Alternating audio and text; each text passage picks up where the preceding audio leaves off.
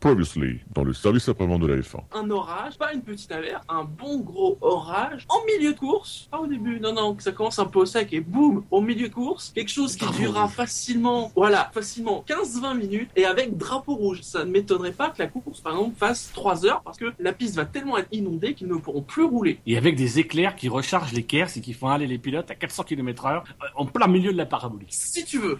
Alors je sais pas où est-ce que vous vous fournissez, mais moi je veux absolument le même dealer les gars, hein, parce que. Ah c'est bah, assez ouais, lourd, hein. Picardie, Normandie. Ah ouais ouais, c'est c'est de la bouse de vache alors. Euh, sinon, Ouais, vos engagements. Moi, double abandon des pilotes Mercedes. euh, Je, je le sens comme ça. Et pas dans un accident, je précise. Ils vont abandonner, mais tous les deux à un bout du circuit. Dans le même tour, le, le, le 26e. Ah non, Mais pas en- Allez, non, euh, comme Rosberg sera en tête, lui va, il va abandonner dans le 26e et il y a Hamilton qui va abandonner juste derrière, mais lui il n'aura pas passé la ligne, il sera encore dans le 25. allez. Moi, je prédis le Maldonado euh, Gutiérrez acte 3. Et là, il y en a un qui finit par carrément passer par-dessus l'autre. Ah, une Voilà. espèce de Romain Grosjean versus euh, Alonso quoi. Ah, voilà, avec une figure de style euh, qui, dont la note se situerait entre 4 et 5. Mais là, Maldonado va démonter vraiment la tête de Gutiérrez, qui va mourir sur place, et il n'y aura pas de bannissement. On va même, on va même lui, lui proposer de, de disputer un Grand Prix spécial entre les deux Grands Prix, juste pour lui. Il pourra faire un Grand Prix supplémentaire. Parce qu'il n'y aura pas de pognon. Eh oui, bah Maldonado. oui, c'est On ça. pardonne tout à Maldonado. C'est ça d'avoir de 30 millions à dispo. Alors moi je prévois euh, 5-6 tours après la fin des premiers ravitaillements, un, un bon orage qui va durer euh, 5-10 minutes, juste de quoi bien détremper la, la C'est ce que j'ai dit. Non, parce que moi je veux pas de drapeau rouge, mon chéri. Il n'y aura pas de Ah. drapeau rouge. Il ne pleuvra pas. assez. Il pleuvra. assez. Le mec, le, le mec qui réinvente la Formule 1.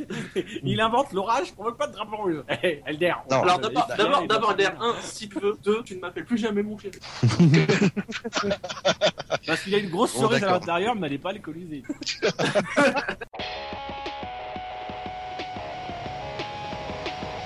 It's like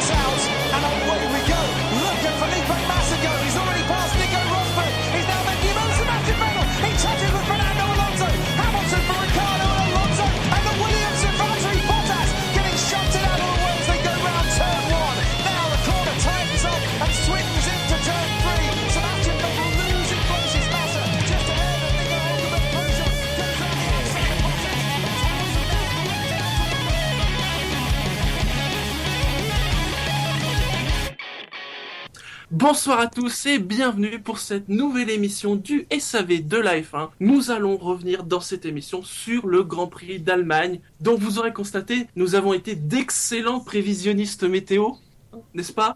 Ah, magnifique. Oui. Alors à ce, à ce propos, je, je ne sais pas qui était à ma place dans l'émission samedi. Euh, bon, il m'imite très bien, mais euh, il a dit que quand même que des conneries. hein. Donc euh, je- si je l'attrape, euh, je l'attrape. Vous les avez reconnus pour m'accompagner ce soir. Vous aurez droit à Buchor. Bonsoir Buchor. Bonsoir. Et Dino. Bonsoir Dino. Euh, Et je, je suis peut-être l'imitateur de Dino, on ne sait jamais. Bonsoir, je dis ah bon. bonsoir Bouchard. J'ai envie de dire peut-être celui qui a été le plus proche, c'est Buchor. Bon, les noms n'étaient pas les bons, mais il y a eu des figures. Oui. Par contre, Bah, j'ai a- j'ai le, j'ai le podium tout juste. Moi aussi j'étais proche, j'ai dit double abandon des Mercedes. Bon, il y en a une à l'arrivée, d'accord, mais bon, euh, voilà. Il y en a pas l'arrivée. Ah non, il y en a qu'une, on en a vu qu'une. Bah, en fait, je pense qu'on a mal compris. On a dû comprendre abandon alors que tu dit podium. Ben voilà, c'est ça que je voulais dire. C'est- ma, ma langue à fourcher. Ça, je n'ai aucun scrupule. Pourquoi On a face audio en plus maintenant. Alors messieurs, comme d'habitude, qu'avez-vous pensé de ce Grand Prix d'Allemagne? Je me suis pas ennuyé. Ah non, J'ai eu j'ai l'impression de, de revoir les grands prix, euh, les grands prix que j'avais beaucoup appréciés en 2012. Euh, et c'est pas pour rien avec les pneus, avec euh, voilà. et clairement au niveau stratégie, il fallait vraiment le- avoir pris euh, trois ans avant pour bien suivre les stratégies. Mais- Mais euh, voilà, j'ai retrouvé le plaisir que j'avais éprouvé en 2012 avec ce bon équilibre entre action, entre stratégie. Voilà, c'était une course euh, très très intéressante. J'ai beaucoup aimé. D'ailleurs, si vous avez suivi la précédente émission ou les, les communiqués de presse de Pirelli, ce sont des aussi bons prévisionnistes que nous. Ah bah, tout à fait. on devrait, on devrait même appeler Paul Embury pour faire exprès, exprès l'introduction du SAV.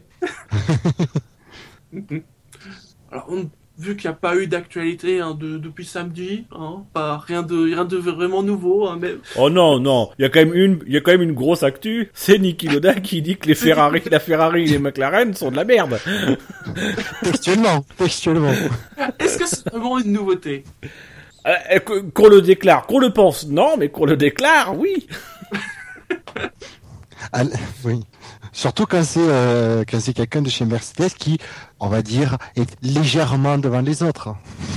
Oui, légèrement. Ils ont pas à se plaindre. Donc voilà, c'est que dans sa position, Loda, euh, ouais, je rabaisserais un peu mon caquet, quoi. Je, je, je, je ferais discret sur ce genre de, de sortie médiatique. Parce qu'en en plus de dire que la Ferrari, la McLaren, c'est de la merde, c'est ind- indirectement, c'est baisser le- le- le- l'échelle d'évaluation de la Formule 1. Et donc, si tu si tu vraiment tu mets Ferrari et McLaren au niveau de la merde, bah du coup Mercedes c'est au niveau d'une bonne voiture. Voilà, Alors si tu juste- dis que la Ferrari et la McLaren sont des voitures perfectibles, ça veut dire que la Mercedes c'est une top bagnole. voilà. c'est- Exactement. En fait, Loda, implicitement, il a dit que la, la Mercedes c'était bon, voilà, c'était c'était une, une, une monoplace honnête. Voilà. Mais par contre, les autres, Allez, on va embrayer sur le top 10. Votre top 10. Vous avez été 151 à Ah cette semaine. à deux près. Ah oui, à deux près. on ne double pas les points hein, si vous êtes 153. hein, C'est juste pour le fun. Dino, est-ce que tu veux faire le, le pré-top 10 Oh, bah avec plaisir. Alors, va juste falloir que tu meubles un petit peu parce que euh, il faut que j'aille chercher le classement. Euh, mais euh, je, dès que je l'ai, tu vois, là par exemple, là je l'ai pas voilà, encore. Mais voilà. dans quelques instants, je vais l'avoir. Voilà, vous avez été 151, ce que dans la moyenne, hein, sachant que depuis le début de saison, on est entre 100 tout pile et 200 et quelques. Combien de points pour le premier? 238. Le premier a eu 2683 points. Oh, que dans... C'est honnête, mais ça veut dire, voilà, ça, on sent quand même que c'est assez réparti euh, dans le, dans les, on va dire le top 5. Oui, c'est ça, 5, 6, euh, vous allez voir. Bon, c'est bon, t'as trouvé? Bah, euh, je suis dit, mais j'avais- j'ai toujours eu. voyons. Euh, voilà. euh, c'est, vous meublez moyen, les gars, quand même, parce que là, vous me Oui, laissez un petit peu ramé, comme une, mais bon. Ben, on n'a pas l'art du monologue comme toi, hein. Et donc, en 22e position avec 21 points, nous retrouvons Kamui Kobayashi. 20, euh, 21e, Esteban Gutiérrez cumule quand même 35 points, soit autant que Marcus Ericsson, mais apparemment Marcus Ericsson a fini avant Gutiérrez. Non, il a fini après. Donc les, les positions sont inversées. Ce En tableau temps, est ce- complètement à- faux. À, ce niveau-là, on s'en fout en même temps. Ouais. Oui, c'est vrai, c'est vrai. Euh, Mm. Adrien Sutil est 19e avec 50 points, ex aequo avec Max Chilton, et là, Max Chilton est bien 18e, hein, puisqu'il a terminé la course, lui, en tout cas, il n'a pas abandonné sa voiture en plein milieu de la route. Euh, Vergne avec euh, 63 points et 17e, 16e Maldonado avec 69 points, 15e avec 91 points, nous retrouvons le coéquipier de Pastor Maldonado, mais seulement pour 2014, euh, alors euh, jusqu'à nouvel ordre. hein. C'est Romain Grosjean, Daniel. Daniel Gviat, ouais, bon, bah, ça m'énerve. ça. Daniel, Daniel Gviat est 14e avec 131 points, mais cette semaine, c'est mérité. c'est- c'est- voilà, c'est bien. Même si, en 13e position avec 176 points, nous retrouvons, pour sa fantastique Là. course, j'ai envie de dire même sa, sa course mais- tonitruante, Felipe Massa. En Ah bah, 13e sinon- position, je crois que les gens voulaient qu'il soit 13e. Et ben c'est raté puisque le 13e c'est euh, Sergio euh, Ah non, le 13e, c'est n'importe quoi ce classement. Le 13e c'est Massa, une place bien méritée donc Felipe, bravo. En 12e position avec 231 points, nous avons Sergio Perez et Mister Eleven cette semaine avec 267 points. C'est un français et comme j'ai déjà cité les deux autres, c'est Jules Bianchi. C'est Jules Bianchi. Donc en fait, Massa, il a une note artistique. Euh, apparemment ouais. Ah, ou alors c'est pour le nombre de mètres qu'il a fait en course. Écoute, on va pas se plaindre par 13. rapport à la dernière fois. Ils lui ont donné deux fois moins de points. Oui, c'est déjà deux fois. C'est encore que on peut comparer sur les trois dernières courses. Non, vous voulez quoi Vous voulez parler de Massa, par exemple, et de ce, ce, ce bel accident, faut bien le dire. Ben, on va commencer par le début de la course, ouais. Ce- J'ai un tout petit peu peur d'être d'être très méchant envers Massa. J'ai- pas envie de chaque semaine à chaque fois c'est pareil. Fais-nous une Niki Loda. Non mais on est tous d'accord que c'est un incident de course. Ah, Quand même on voit quand on regarde les vidéos, c'est un incident de course, etc. Et je j'ai pas envie de chercher de responsable. Mais à un moment donné, d'accord. quand t'as Felipe Massa derrière qui gueule, etc., et qui demande aux jeunes de se calmer et compagnie, qui fait son discours de vieux con, et qui grosso modo dit que toute la faute est de Magnussen, d'abord c'est qu'il a pas regardé les vidéos, Magnussen ne peut pas faire grand chose, euh, et il y a juste un point de règlement qu'il oublie complètement, c'est que euh, même si ça, même si le museau de sa voiture est devant, même s'il est euh, un mètre devant le museau de la voiture de Magnussen, le règlement stipule bien qu'il faut que l'aileron avant de la voiture qui dépasse soit à côté de la roue arrière de la voiture dépassée, donc dans ce cas-là la voiture de Massa, pour que le pilote dépassé, Massa, laisse la place. Or, si on regarde, on peut considérer, si vraiment on cherche un coupable, que Massa ne laisse pas la place, alors que Magnussen a davantage que l'aileron avant au niveau de la roue arrière de Felipe, de, Felipe Massa. Voilà, donc moi je trouve que c'est, c'est, on devrait juste, on devrait juste mais interdire les micros à ce mec parce que sincèrement, il commence, il commence à devenir pénible, à faire des leçons de morale, qui regarde simplement la course, qui relise le règlement et qui regarde comment interpréter ça. C'est un, un, un incident de la course, ou alors s'il veut vraiment trouver un responsable, qu'il assume sa responsabilité. Mm. Il devrait prendre des cours auprès d'un autre pilote, euh, justement, dont je parlerai plus tard. Sinon, parmi les, les pilotes hors du top 10, euh, Ah bah il y a Kobayashi moi que je, je vais être honnête, j'ai pas envie de parler de Kobayashi, sincèrement. Mais c'est peut-être son dernier Grand Prix. Je, je- je- je suis peut-être un petit ah peu triste oui, pour c'est lui. vrai, oui. Donc euh, voilà. que- Tu veux faire son épitaphe Vous sportif, pensez... Non, mais vous pensez que c'est sérieux Il est mort, Kobayashi.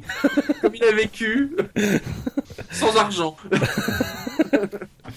Non, bah on peut parler de Gviat quand même qui qui qui qui nous avait laissé sur de bonnes impressions avec avec peu de fautes. Et là je sais plus sur qui euh, c'est sur Pérez il commet une euh, une erreur. Alors voilà après c'est pas non plus euh, une, erreur grossière mais il, se rabat sur la force idéale Pérez il tente quand même de dépasser à l'extérieur. Moi, ce que, quand j'ai vu, quand j'ai vu comment c'est faire, je me suis dit, allez, qu'est-ce que tu fais euh, à cet endroit-là Mais bon, après, il se rabat euh, un peu trop vite. Il laisse pas la place. Euh, voilà, donc c'est, c'est, je, pense que c'est sa première grosse erreur de la saison. Et puis après, c'est, euh, c'est, c'est- comment dire Il a été abandonné par sa monoplace. Ou alors il a abandonné sa monoplace, je sais pas, mais euh, C'est le carbone aussi qu'il a abandonné, vu comment ça a cramé, enfumé et tout. Mais il y a quand même eu deux gros incendies ce week-end. Mm. Donc euh, on est peut-être effectivement par rapport aux chaleurs à des mécaniques ou qui ont été bien bien sollicités sur ce week-end, et même s'il a fait plus frais pendant la course, euh, on sent quand même que tout ça a eu un impact quand même sur les sur la sur la gestion de la course et donc avec deux gros deux gros incendies, Kobayashi aux essais et donc là euh, Kvyat en course. C'était vrai, ça. Fallait dire que les barbecues d'été, fallait attendre après le Grand Prix pour les faire. Il a plu après. Non, mais c'est- par contre, c'était impressionnant, quoi. C'est à un moment, tu voyais plus, quoi. T'avais les flammes devant. euh. Mais t'avais même peur. flammes et ouais, il a fumé, ouais, c'est. Pendant un moment, c'était même inquiétant, en effet, ouais. Bon, ça s'est bien terminé, c'est le plus important. Oui, il a rien. Alors justement concernant le déplacement, on a on a Finnegan qui nous dit déplacement à l'extérieur stupide dans les dans, dans les stadiums. Je suis d'accord. J'ai pas dit que c'était stupide. Euh, il a commis une erreur, il s'est rabattu, ça c'était stupide. Par contre, ce, ce déplacement-là, alors c'est pas le stadium, c'est le, le, le nouveau virage qu'ils ont fait juste avant, euh, Juste là avant, où il y a- voilà où- là où il y avait, euh, on va dire c'est le petit stadium. Euh, là c'est pas complètement con parce qu'à la limite pas- réussir à passer à l'extérieur à cet endroit-là. À cet endroit-là, c'est plus large que dans le stadium. hein. Euh, voilà, non mais surtout c'est que le virage d'après c'est un virage à droite, donc la limite tu peux te retrouver à l'intérieur. On en a vu beaucoup en course qui essayaient de se mettre à l'intérieur, qui étaient en face à face, parce que bon la logique c'est l'intérieur et, ce qui est très étonnant dans ce virage c'est quand tu rentres dans le virage après faut que tu remontes quasiment pour longer la bordure extérieure pour ensuite reprendre le virage à droite. Et euh, donc là on en a vu pas mal qui ont essayé de prendre l'intérieur, mais à la sortie du, dernier virage qui va sur la droite, euh, bah, soit sortir trop large, soit se faire bloquer et pas avoir de motricité. Donc à la limite, c'était pas con de, de, le prendre à l'extérieur dans ce premier virage pour ensuite à la corde du virage suivant et avoir plus de plus de vitesse. Le problème c'est qu'il s'est rabattu trop vite. Je pense aussi qu'il avait difficilement le choix parce que euh, tous les pilotes à cet endroit-là ont l'habitude vraiment de remonter euh, sur la corde et de remonter ensuite de longer euh, la partie extérieure de la piste. Je vous propose de passer à la dixième place. Il a marqué 292 points. Il a fini 11ème. Ah, donc il fait un meilleur résultat ici qu'en Viré. C'est Kimi Raikkonen. C'est pas vrai. Il est encore dans le top 10 Dixième. Ah, c'est, je pense que les gens ont, ont, ont apprécié. Euh, c'est, c'est, c'est, des Au comptes début, du- c'est- ouais, c'est- vrai que le ménage à trois euh, qu'il a fait, euh, c'était sympa à voir. Bon, Bah, je t'avouerais que si j'avais imaginé Raikkonen dans un ménage à 3, je n'aurais pas imaginé celui au milieu. Non, c'est vrai. C'est avec Alonso et, euh, et, et- Vettel ouais, c'est, ouais, c'est Vettel, c'est ça. Mais Vettel, Ah, il est chaud. hein. Vettel en ce moment, il est chaud. hein. Non, vous avez rien à dire sur Raikkonen, à part que, en effet, euh, il a fait partie du club des les flaps sur les ailerons, ça sert à rien. Bah, apparemment, au contraire, ce qu'il a déclaré après course, c'est que ça, ça lui handicape la fin de sa course, puisque euh, ça lui, un peu d'ailleurs comme sur la voiture d'Hamilton, le, le, le, manque d'appui généré par euh, par ces, ces- les débris sur son aileron euh, a accentué le, le phénomène de dégradation, et c'est ce qui a, c'est ce qui aurait ruiné la fin de sa course. Je suis pas convaincu que vraiment ça ait ruiné la fin de sa course. Il aurait pas fait beaucoup mieux, mais c'est vrai que euh, il avait fait un début de course qui était plutôt prometteur, Le, plutôt le début intéressant. était pas si mal que ça, en effet. Et après, c'est vrai qu'on on a un peu senti euh, que, que ça a sombré quand on voit aussi euh, la manière dont, dont la stratégie a été menée pour Alonso. J'ai pas, j'ai pas souvenir trop de la stratégie de, de Raikkonen, mais si s'ils sont pris autant comme des manches avec Raikkonen, euh, bon voilà, il y a, y a sans doute aussi euh, un moment donné où Raikkonen il, a fait aussi avec ce qu'on lui donnait quoi. Mais bon, je vois que la fanbase est toujours active. Moins, mais quand même toujours active. Ah, C'est bon, pareil il- quand tu vois quand tu vois point, il- quand- il, était 11ème, il est 10ème. Ah, c'est pas scandaleux non Quand plus. tu vois Bianchi 11ème, tu te demandes pourquoi parce que sur la course, il est pas euh, enfin, il ressort pas extraordinairement du lot, il prend plus en, en plus, je crois que Bi- Bianchi prend un très mauvais départ. Donc euh, voilà, pourquoi 11ème je, je pense surtout c'est que les, les gens ont eu beaucoup de mal à noter et que plus que de la fanbase, j'ai envie de dire aussi, il y a la fanbase certes, mais il y a aussi la visibilité. Et mine de rien, Raikkonen, même si il a pas fait une course sensationnelle, on, on l'a vu vu. quand même. on l'a vu pris en sandwich, on l'a vu impliqué dans le dans le dépassement à 3 je crois où Hamilton c'est c'est c'est euh, c'est Raikkonen que Hamilton dépasse où ils sont à 3 de front. Hmm. Peut-être. hein. Ouais. Il y a, Ouais, Il y a, il il y a Raikkonen et Ricciardo à l'extérieur. Et au bout, il y a Perez.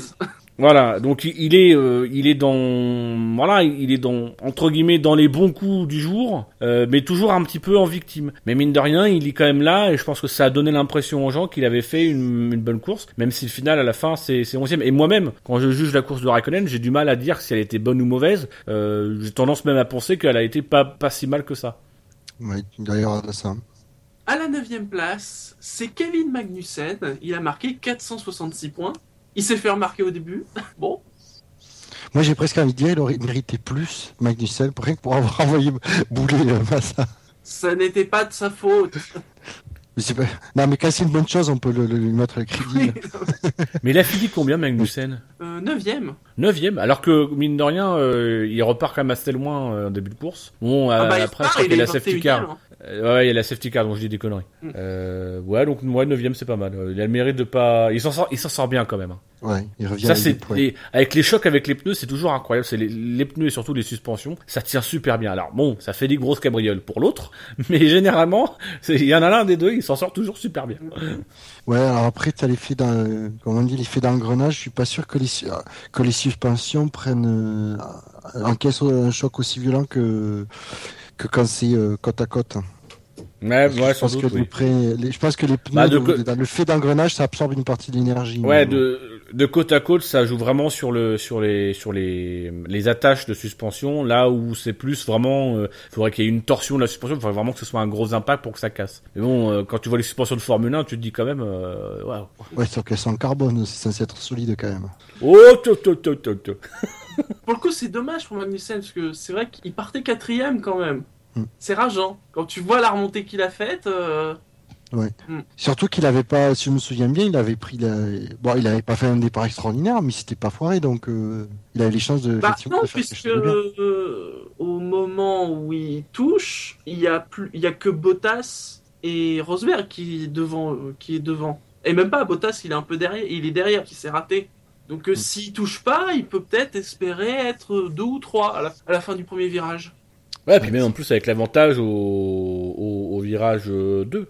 Oui, bah de toute façon, il était sur l'intérieur quand, quand il a touché. Donc, euh, non, non, de- dommage, quoi, parce qu'il avait sans doute une belle occasion, là.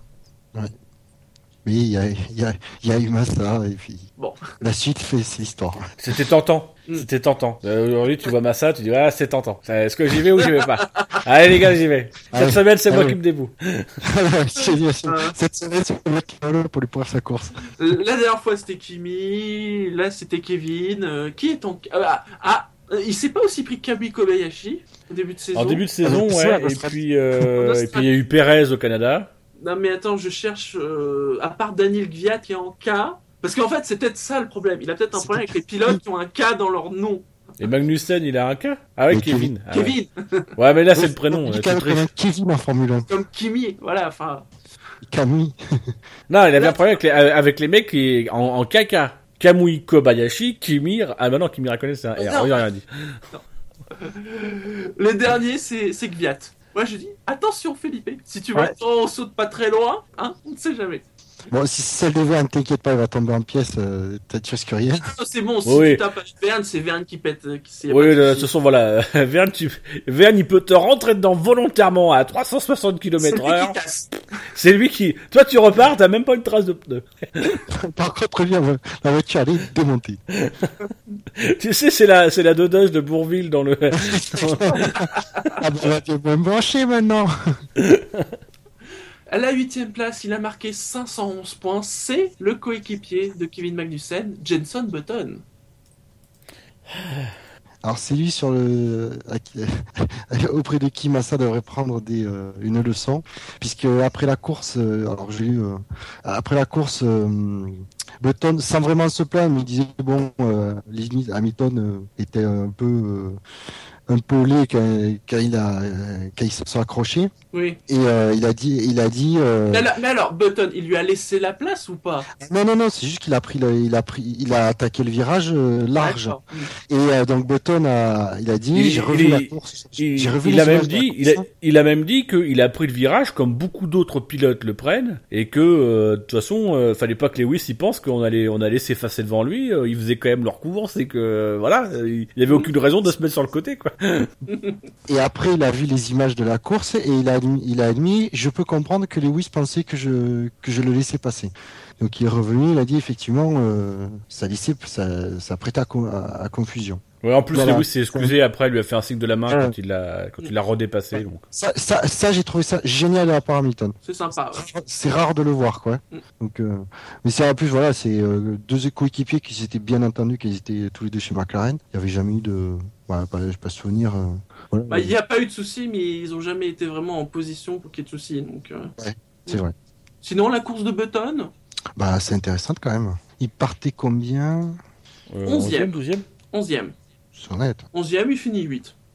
Bon, faut quand même compter dedans que euh, t'as quand même Magnussen qui se dégomme au premier tour, Massa qui est plus là. Donc déjà, euh, il fait virtuellement dixième. Oui. Sauf que tu ren- renlèves une place parce que bon, il y a Lewis qui se pointe. Voilà, ouais, bah voilà. on est inspiré, hein. c'est, c'est bizarre. On, on sent Ouais. que il y a des trucs qu'on va avoir à dire un peu plus tard, chat, mais là, qu'on a dit qu'il n'y avait pas eu grand chose. On nous cite Button Hamilton, Canada 2011. Alors oui, sans doute ponctuellement, oui, il y, a eu- il y a eu des trucs, c'est juste sur. Euh... Enfin, c'était pas Prost Senna non plus, But- Button Hamilton, quoi. Ça vous inspire pas, Button, hein Je pense qu'on va passer à la suite. Non, ben après voilà, il a pas, il a pas euh, brillé dans la course, mais on peut pas dire qu'il a fait une mauvaise course non plus. Donc, euh, puis euh, ouais, bon. à part, euh, après, à part C'est quand même, c'est quand même un poil décevant euh, quand tu vois, quand tu vois que tous les pilotes ont été en difficulté avec leurs pneus. C'est quand même un peu décevant ce pilote qui a la, la réputation d'avoir Ah, vu coulé, d'économiser ses pneus, etc. C'est un peu décevant de le voir passer de 11e à 8e euh, en sachant qu'il y a quand même eu des abandons devant lui et que bon même si Hamilton est remonté, voilà de, de le voir ne- entre guillemets ne faire que ça quand on sait qu'à une époque il était capable vraiment de faire la différence dans ce type de course. Allez, on va passer à un autre moteur Mercedes à la 7ème place avec 685 points. Il était là, oui, il était là, c'est Nico Hülkenberg. Je dis ça parce que j'ai aucun souvenir de lui pendant la course, hein, mais euh, Mais il était pas mal au début de course et puis il a eu un- apparemment un- une, une, une, une alerte euh, mécanique et puis il a un peu disparu de la circulation à ce moment-là. Alors je me rappelle plus trop ce que c'était euh, comme alerte mécanique, ça devait être euh, un problème de, C'est- de, de, de, de moteur ou d'électronique ou un truc dans le genre. Je... C'est pas lui qui avait le, le, qui a le volant qui, qui clignotait de partout. Ah oui, oui, oui, ah oui. oui, l'alarme, oui. hmm. Et qu'on lui a dit, bah écoute, euh, appuie sur un bouton et puis tu verras. Euh, c'est, grosso modo, c'est euh, la, la manière élégante de dire, démerde-toi mon gars. Ah, nous on peut rien faire. Appuie sur tous les boutons. Tu vas bien en trouver un qui va arrêter le bordel. Mais c'est vrai qu'il fait, il fait un, un bon début de course où il est, il est dans le rythme et puis bah voilà vers la fin de course il, euh, il disparaît un peu. Il, On a l'impression qu'il, on a quasiment l'impression qu'il, se- contente un peu de, de, de sa position et je pense qu'effectivement le, euh, il a dû avoir des, des, des alertes techniques qui l'ont, qui l'ont un peu réfréné. Et puis au niveau des pneus aussi, peut-être surtout sur la fin où, où ça a moins bien Mhm. fonctionné. Oui, il devait avoir 100% de performance de la voiture. Mm. Voilà, bon. Rien de plus à dire sur Hülkenberg pour ce qui me concerne. Ouais, au final, euh, il y a DJQ qui dit euh, Hulk a fait une course super au vu des voitures qui, lui, qui sont devant. C'est le meilleur des autres. Euh, c'est vrai qu'au final, euh, euh, bah oui, il est derrière euh, les, les Mercedes, euh, les Ferrari, enfin la Ferrari, les Red Bah, Bull. Il est à la place Globalement, entre les, les les Red Bull et- euh, entre, le- entre les Red Bull et les McLaren. courses exceptionnelles, euh, c'est que ça, c'est que ça sort un peu de l'ordinaire. Je suis désolé, mais la place des Force India en ce moment, c'est, c'est pas cette place-là parce qu'il y a des abandons, mais c'est derrière ces écuries-là. euh, il est ni plus ni moins qu'à sa place habituelle, quoi. Ouais. C'est euh, Force India, c'est la, la cinquième force du plateau. Ils, ils se battent régulièrement avec McLaren et ils ont même plutôt tendance en ce moment à être un peu devant McLaren. Donc euh, Ah bah, voilà, ils sont c'est même devant. Ils sont ouais, entre McLaren et Ferrari. C'est même en train de, de, de rétrograder légèrement Force India parce que faut se rappeler qu'en début de saison ils se battaient quasiment euh, côte à côte avec Ferrari pour la troisième place et, et là ils se sont fait griller par euh, par Williams et Ferrari euh, prend aussi un petit peu d'air. Allez, à la sixième place, et on dépasse les 1000 points. On est à 1416 points. Là, on arrive du côté des Red Bull avec Daniel Ricciardo. Il y a du lourd devant, mais je peux pas m'empêcher. Donc ça, ça explique sa position, mais je peux pas m'empêcher d'être un poil déçu de sa position en fait, parce que euh, euh, j'ai trouvé agressif. J'ai adoré sa bagarre avec euh, Alonso et son et même Alonso l'a dit, il a été euh, bon. Attention, Alonso le dit aussi en insistant sur le fait que lui a été propre. Rappelons-nous Silverstone, voilà. Mais c'est vrai que euh, euh, il était un peu en délicatesse sur l'ensemble de ce week-end. Euh, sa course n'est pas extraordinairement bien passée. Il a eu un, il a dès le départ, il est obligé d'aller au large et euh, il est obligé de cavaler euh, derrière. Et il fait quand même une, très très belle course. Et puis surtout un, un sens de l'attaque, une intelligence. Euh, autant je ne suis pas surpris de voir Ricciardo rapide. Parce que déjà chez Toro Rosso il l'était. Autant il y a une, il y a une différence en course. Il est où le Ricciardo qui perdait des places au départ et qu'on voyait plus quoi? Il y avait un truc qui fonctionnait pas chez, chez Toro Rosso et qui là fonctionne bien chez Red Bull et, et où on a le sens de l'attaque, on, on voit vraiment un pilote en course qui est très très solide. Bah, c'est peut-être un peu exagéré, mais bon, si on met de côté l'Autriche qui a été une catastrophe pour Red Bull, c'est, je vais pas dire la plus mauvaise, qu'on peut pas dire que c'est mauvais à ce niveau-là, mais peut-être une des moins bonnes en course de Ricciardo cette saison. Dis moins bonne, hein, pas mauvaise, parce que c'est pas mauvais, on peut pas, on Bah, peut pas dire ça. Un niveau position à l'arrivée, oui, certainement, mais. euh, Ah oui. Non, mais même Mais par rapport à son coéquipier, par exemple, euh, Songez quand même que c'est la première fois depuis le Grand Prix de Malaisie que Vettel devance Ricciardo. et que, que Oui. Vettel en est à, à 3 en course, il en est à 3 sur 7, dont le fameux Grand Prix d'Australie. Donc voilà, c'est- assez euh, euh, c'est assez rare pour le qu'il finisse derrière Vettel. Oui, voilà, c'est ça. C'est ça en fait qui est un exploit, c'est que Vettel a réussi à, à battre Ricciardo. Oui. Mais ouais, après, effectivement, une passe d'armes avec Alonso qui était euh, absolument sublime, quoi. Le sens de l'attaque et puis une justesse de l'attaque. C'est-à-dire qu'il a osé porter certaines euh, attaquer, faire euh, euh, essayer l'intérieur, tout ça, mais sans aller au-delà de la limite du, raisonnable, j'ai envie de dire. Et donc du coup, les deux pouvaient, gérer. c'est ça qui a fait que c'était une super passe d'armes. Mais il est, il est génial ce mec, il est, il est frais. On, on l'a vu, euh, c'est, c'est lors des essais quand il a, quand il a dansé devant son ingénieur de, de Et- piste pour essayer de le déstabiliser. Et sur le chat, on le cite, il, il a été interviewé euh, dans Formula One. Oui. Il y a le, le site sur le chat. Et c'est vrai que l'interview était très sympa. Mais à un moment donné, lors des essais, on, on- l'a vu danser euh, devant son ingénieur de piste, euh, euh, enfin son, son, ingénieur de course, euh, pour essayer de déconcentrer. L'ingénieur, mais impassible, et avec euh, avec Ricciardo qui est en train de faire une espèce de mini samba devant lui. Mais voilà, il est hyper rafraîchissant. Pour le coup, c'est vrai que quand on le regarde, on a un peu l'impression qu'il est marketing, mais en fait, quand, quand tu le regardes vraiment bien et que tu le suis un petit peu sur la, le, le, il est juste, il est naturellement comme ça. Il est d'une bonhomie incroyable. Il est, il est généreux. Il est tout le temps souriant. Et c'est pas un sourire de marketing, c'est un sourire parce Non. que lui est vraiment souriant. C'est un, c'est un sourire de nature. Et c'est un, vraiment, un, je trouve que c'est un pilote hyper agréable. Euh, voilà. Et j'espère qu'il changera pas. Euh, en tout cas, c'est pas parti pour qu'il change. Mais c'est vraiment un pilote hyper agréable. Et, et, et j'aimerais, j'aimerais vraiment que qu'il atteigne le sommet en Formule 1 parce que voilà, je, trouve que euh, on a pas mal, on pas, faut être honnête, on a pas, eu pas mal de têtes de cons parmi les champions du monde. Les derniers champions du monde sont des, têtes relativement de cons. Euh, je dis ça, euh, je dis ça gentiment, hein, penser quand même que euh, parmi les derniers champions du monde, il y a Sébastien Vettel et Alonso. Donc voilà. Mais c'est quand même des mecs qui sont, qui sont. bah, Vettel était un peu rock'n'roll, mais c'est quand même des mecs qui, voilà, qui sont un peu des compétiteurs. Alors que là, vraiment, t'as l'impression, Ricciardo, que même quand il perd, il, il- voilà, il, il pourrait perdre un titre et être déçu, mais en même temps être hyper fair play, quoi. Donc je, je, trouve vraiment génial ce gars. De toute façon, euh, bon, on peut, on ne peut pas dire que c'est le rookie de l'année parce que ce n'est pas un rookie, Non. mais euh, Mais c'est la révélation de l'année. c'est la révélation de l'année. Oui. Ah ouais, clairement. Oui. Et pourtant, il y a quand même de- de- d'autres bonnes révélations cette année. Mais clairement, euh, Ricardo, il est. euh, Mais moi, j'aime- j'aimerais le voir. euh, j'aimerais qu'il qu'il- qu'il soit champion du monde, rien que pour voir le sourire quand il soit- champion du monde. La vache arrête.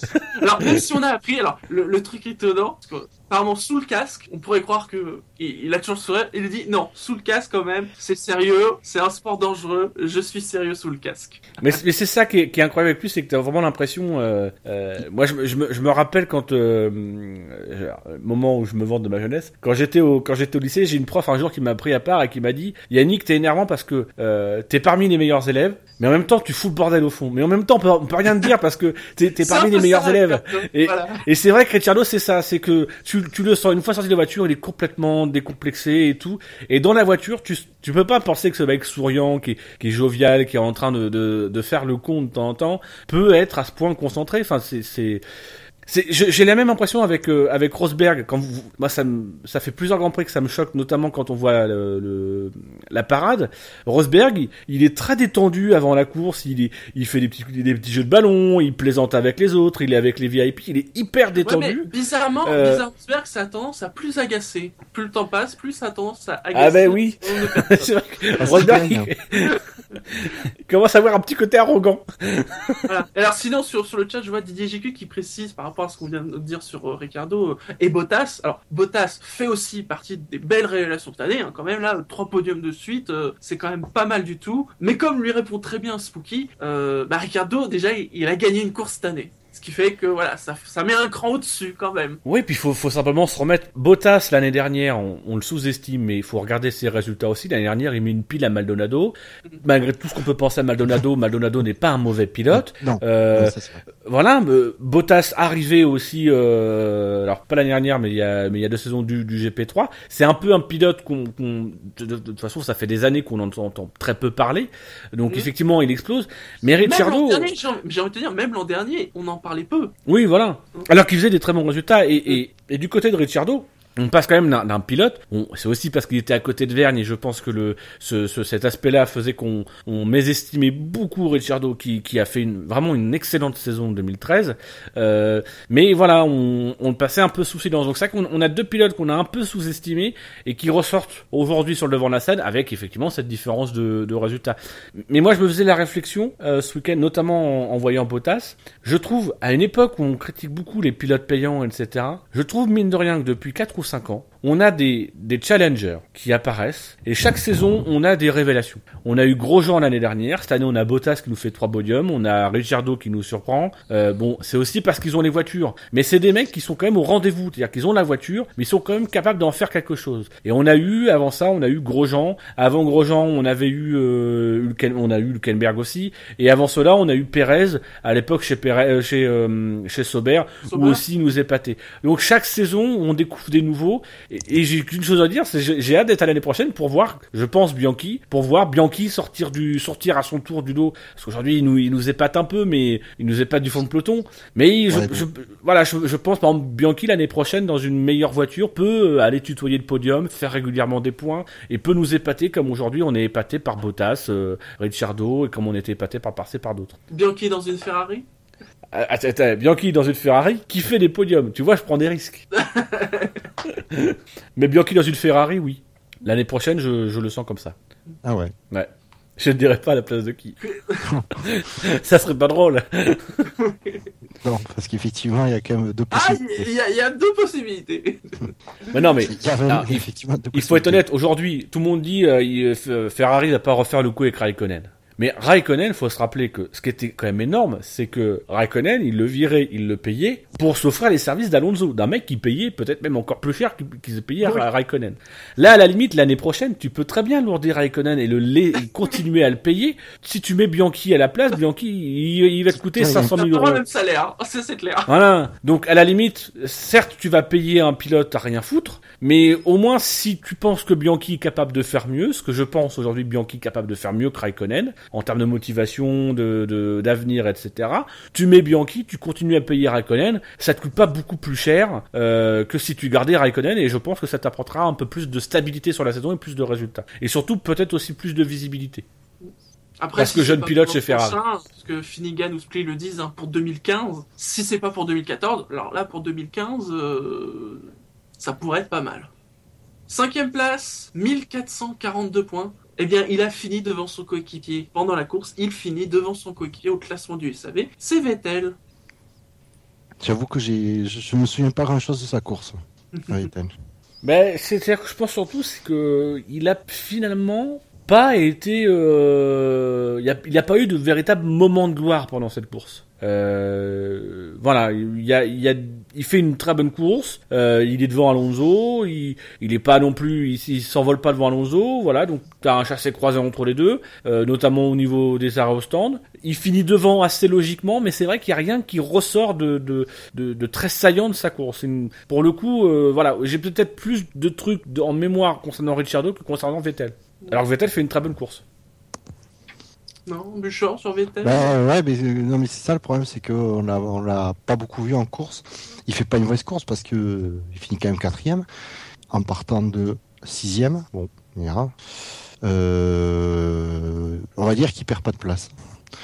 Et euh, Ouais, ouais, il, voilà, il a, il il a- a- il a quand même, il a quand même été agressif en course. Le, le- la manœuvre à 3 là sur Raikkonen et Alonso, euh, on, on a senti, on a quand même senti. Moi, je trouve ce week-end, on a senti un, un Vettel qui. Alors, est-ce que c'est sur cette aire Est-ce que c'était euh, aussi parce que euh, la, suppre- la suppression, c'est ce que je pense, la, su- la, la- la suppression du fric lui lui lui redonne un tout petit peu euh, l'avantage. Euh, je je l'ai trouvé très incisif, j'ai trouvé très offensif, et ça m'a fait plaisir à voir parce que pour le coup, j'ai eu l'impression de voir que euh, le champion du monde pouvait malgré tout sauver un petit peu euh, sa saison, parce que mine de rien, la saison, elle est, elle est horrible pour Vettel, parce que c'est quand même le mec quatre fois champion du monde, et il lui arrive ce qu'il y a de pire, c'est-à-dire qu'il se fait laminer par son nouveau coéquipier, parce que c'est ce qu'il fait, et, euh, et voilà, on- on- je, re- je sens revenir quand même un peu le Vettel euh, teigneux et, euh, et, Oui. euh, et acharné. Oui, ça c'est ça c'est un truc que j'ai ressenti aussi. C'est voilà, on sentait qu'il en voulait quoi. Il, il, il était pas là juste pour amener la voiture à l'arrivée.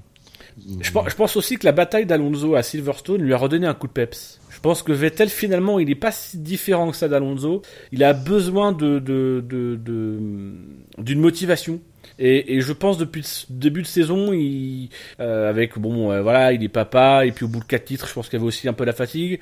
Euh, il est, voilà, il, s'était un petit peu fait une raison avec sa voiture. Donc je suis pas convaincu qu'il allait chercher autant qu'il pouvait aller chercher avec sa voiture. Euh, même si Vettel est pas dans ce genre-là, mais j'ai quand même, un- euh, quand même l'impression qu'implicitement il y a quand même un- une sorte de frein. Et je trouve que la bataille avec Alonso, etc., que confronté à, à Alonso, qui reste quand même son rival historique, hein, mine de rien, euh, face à Alonso, il y a quelque chose qui s'est réveillé. Et, et là, ce week-end, bah, encore une fois, on l'a vu face aux deux Ferrari, à Raikkonen et Alonso, on a senti un Vettel qui, qui l'a pour le coup marqué son territoire. Mm. Parce que je pense que Vettel aussi, c'est que euh, certes, il se fait battre par, euh, par Ricciardo, mais ce sur quoi on le juge vraiment, c'est dans ses confrontations avec les autres champions du monde, avec les autres mecs qui sont jugés de son calibre. Et donc, t'as un peu l'impression que sur Ricciardo, il, il se défend pas trop, et voilà, il fait le travail d'équipe, euh, mais que quand il s'agit d'avoir un, un champion du monde à côté de lui, là, il, il commence à dire bon, attention, là, j'ai pas le droit de me, de me foirer.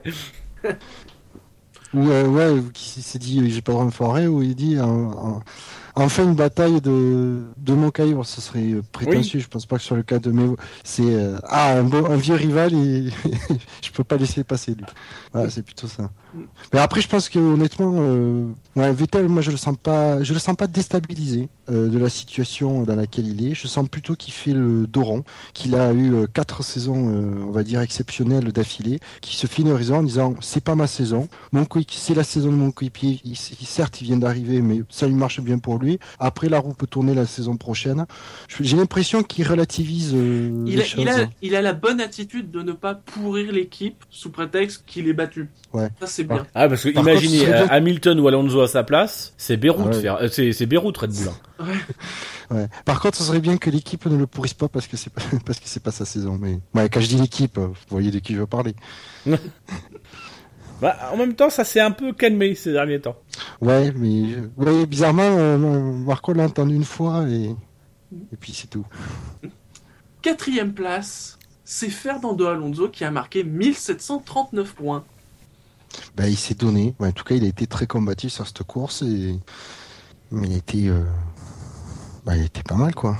Il est, il est troisième à la fin du premier tour, je crois, non? Troisième ou quatrième À Non, la il est quatrième, il, premier il- il est juste derrière Vettel. Oui, quatrième, oui. Il profite, euh, il prend un bon départ, il profite euh, des deux, de, de, de l'accrochage euh, Massa euh, Magnussen, et puis euh, et puis voilà. Et il fait euh, mine de rien, il est quand même dans le dans le rythme de Vettel tout le début. Il arrive à, à lui passer devant. Après, il résiste bien, et puis la, la bagarre avec Ricciardo, elle est euh, voilà. La- Ils se, ils se sont rien lâché, c'était très propre sur un circuit en plus où c'est quand même assez étroit et assez compliqué euh, de se dépasser. Ils ont ils ont tenté des trucs, comme quoi Ah, dès que tu mets les, les pilotes sur un vrai circuit, ils tentent des trucs, ils sont obligés. Euh, et, et voilà. Et, et encore une fois, Alonso, il, il a cette grinta, il a ce, ce, ce vraiment ce, ce Ah. côté taureau qui, qui, est, qui est incroyable. quoi. Et c'est aussi cette intelligence de savoir euh, là où il peut tenter des trucs, là où il là où il sait qu'il vaut mieux euh, ne, pas forcer euh, la défense parce que derrière il, suffit juste d'assurer la sortie du virage pour que le prochain voilà c'est il y a vraiment une intelligence dans, dans le duel quoi. J'ai pas envie d'être méchant, mais pour le coup, tu te dis Alonso dans la Williams de Massa, jamais à l'accrochage du premier tour. Parce Ouais, que Alonso, il a, il a cette, ce- cette science de regarder, d'anticiper, etc. Et, Mm. et même si ça lui arrivait de, de se faire prendre au piège euh, sur un départ, on se rappelle avec Raikkonen euh, au Japon il y a, il y a deux ans. Euh, mais là, t'as quand même envie de te dire, voilà, voilà, voilà le mec qui aurait anticipé qu'il y avait peut-être une voiture à côté de lui, qui aurait un petit peu réfléchi et qui, qui aurait senti la course? Et c'est vrai que Alonso, c'est c'est incroyable, ce que tu le vois en piste, il sent la course au niveau du dépassement. Alors les dépassements, malheureusement, il en, il en fait pas autant qu'il voudrait, mais au niveau du dépassement de la défense, il est, il est juste euh, sur tous les coups, il est, il est d'une, d'une justesse généralement euh, assez incroyable. Et c'est vraiment quand sa voiture ne peut plus qu'il, qu'il, Ouais. qu'il met genou à terre. Ouais. Oui. Ouais, euh, on est entièrement d'accord. Mais je vais te dire, hein, honnêtement, moi j'ai, euh, tu dis l'intelligence, il, il aurait regardé, mais euh, pour à la place de Massa, mais euh, bon nombre de pilotes ne serait même pas allé à la corde, sans regarder. Oui. Quand tu Mais vois de toute façon, c'est, comme l'a dit Montagny euh, euh, dans Formula One. Il a dit à un moment donné, c'est le départ. Tu, tu dois te douter. Tu dois Mais oui. anticiper que voilà, si si t'as Tu si, tu- si ton coéquipier est à côté de toi et que tu lèves tu lèves le pied pour pour te mettre derrière, il y a sans il y avait sans doute quelqu'un derrière ton coéquipier. C'est c'est mathématique quoi. Surtout que c'est une des pistes où, bon, tous- tous les départs sont dangereux, mais celui-là, c'est vrai que le virage arrive très vite, la piste n'est pas excessivement euh, large, euh, ça fait quand même partie, voilà, des circuits où le- vraiment le départ, euh, ça fait- peut être vraiment dangereux, et d'ailleurs, je trouve que même avant la course, ils avaient souligné que le- il y avait eu pas mal d'incidents au départ euh, par le passé. Alors, faut noter la bonne remarque de, Di- de Didier JQ euh, sur euh, sur le chat, euh, qui nous, nous nous évoque la stratégie curieuse en fin de course de Ferrari. Euh, tout à fait, stratégie curieuse. C'est. Ouais, pour rester poli. Mais oui, donc ils ont ils ont allongé le relais de de de, de, de Alonso. On avait l'impression qu'ils voulaient euh, ils voulaient ils voulaient jouer un petit peu à la euh, à l'économie du pneu, puis il faut rentrer pour mettre un nouveau train de pneus et ils se retrouvent du coup à à cravacher pour notre plaisir, mais à cravacher derrière Ricciardo et et à espérer de pouvoir repasser Vettel en fin de course, ce qui arrivera jamais. Voilà, c'est j'ai pas lu les déclarations euh, chez Ferrari, mais c'est vrai que cette, cette stratégie à chaud euh, semble semble un peu un peu bizarre. Euh, on a un peu l'impression qu'ils ont attendu la pluie Oui. et que cette pluie n'est jamais venue, et donc du coup ils se sont dit bon bah ça tiendra pas, faut qu'on rentre. Ouais, Et qu'ils qu'ils étaient un peu en panique, quoi. Bah oui, un certain nombre l'ont attendu. Hein. Souviens-toi, avant Ouais, la course, il demandait à Boulier et il parlait depuis euh, après le dernier relais. Donc sans doute. Ouais, oui, il y en- il y en a aucun qui était d'accord. Oui, t'en as qui disaient il y aura la pluie après le deuxième après le deuxième arrêt, et puis après t'en as qui disaient oui on devrait avoir la pluie euh, pas pas pas trop pas trop loin après le début de, le début de la course. Ils disaient vraiment ils avaient aucun météorologue qui se ressemblait. Tu remarqueras que d'ailleurs, tu te souviens, ils ont mis une société de météo commune pour dire voilà, au lieu que tout le monde ait sa météo, on en met une, ça sera euh, donné par la FIA via un Ouais. prestataire. Pour, pour, tu vois, c'était pour faire des économies. C'est même Météo France, je crois. C'est par la forme, hein. C'est Non, c'est pas c'est pas elle directement, c'est une société qui bosse pour euh, qui en tant que prestataire pour la FOM. Euh, alors c'était plus Météo France, Ah ouais? Parce que je crois oui ils arrêtent pas d'évoquer je crois des Autrichiens ou enfin c'est plus Météo France en tout cas. C'est ça l'était jusqu'à l'an dernier, ce n'est plus Météo France cette année. Et donc ils ont- normalement il y a une météo pour tout le monde. Sauf que s'ils font tous des analyses différentes, c'est-à-dire qu'au final ils ont tous leur service météo chacun, donc en Bien fait ils font pas d'économie. Bah oui. Bah bien lié en F1. ouais. Voilà. Parce que justement, ils avaient mis en place ça pour faire des économies et pour que chacun, on va dire, soit sur un pied d'égalité au niveau des prévisions météo. Ils ont qu'à nous, de- ils ont qu'à nous demander euh, à nous euh, de leur faire les prévisions météo. Oh oui, Ah ouais. on a été doués. N'empêche, il a plu. Les mecs, ils partiraient en pneu pluie. mais Mais... il a plu. mais non, mais va- vas-y, il y, a- un beau soleil, mais moi je te dis, tu pars en pneu pluie, euh, à la fin du tour il pleut. Ouais, mais il y a pas de nuage. Mais fais-moi confiance, Lewis, euh, merde. Non, mais en fait, c'était nos prévisions pour Toronto, c'est pour ça. on arrive au podium. Et à la troisième place, il a marqué 2303 points. Il a un moteur Mercedes, mais ça vous vous en doutiez. C'est Valtteri Bottas. Bottas qui fait donc son troisième podium de suite.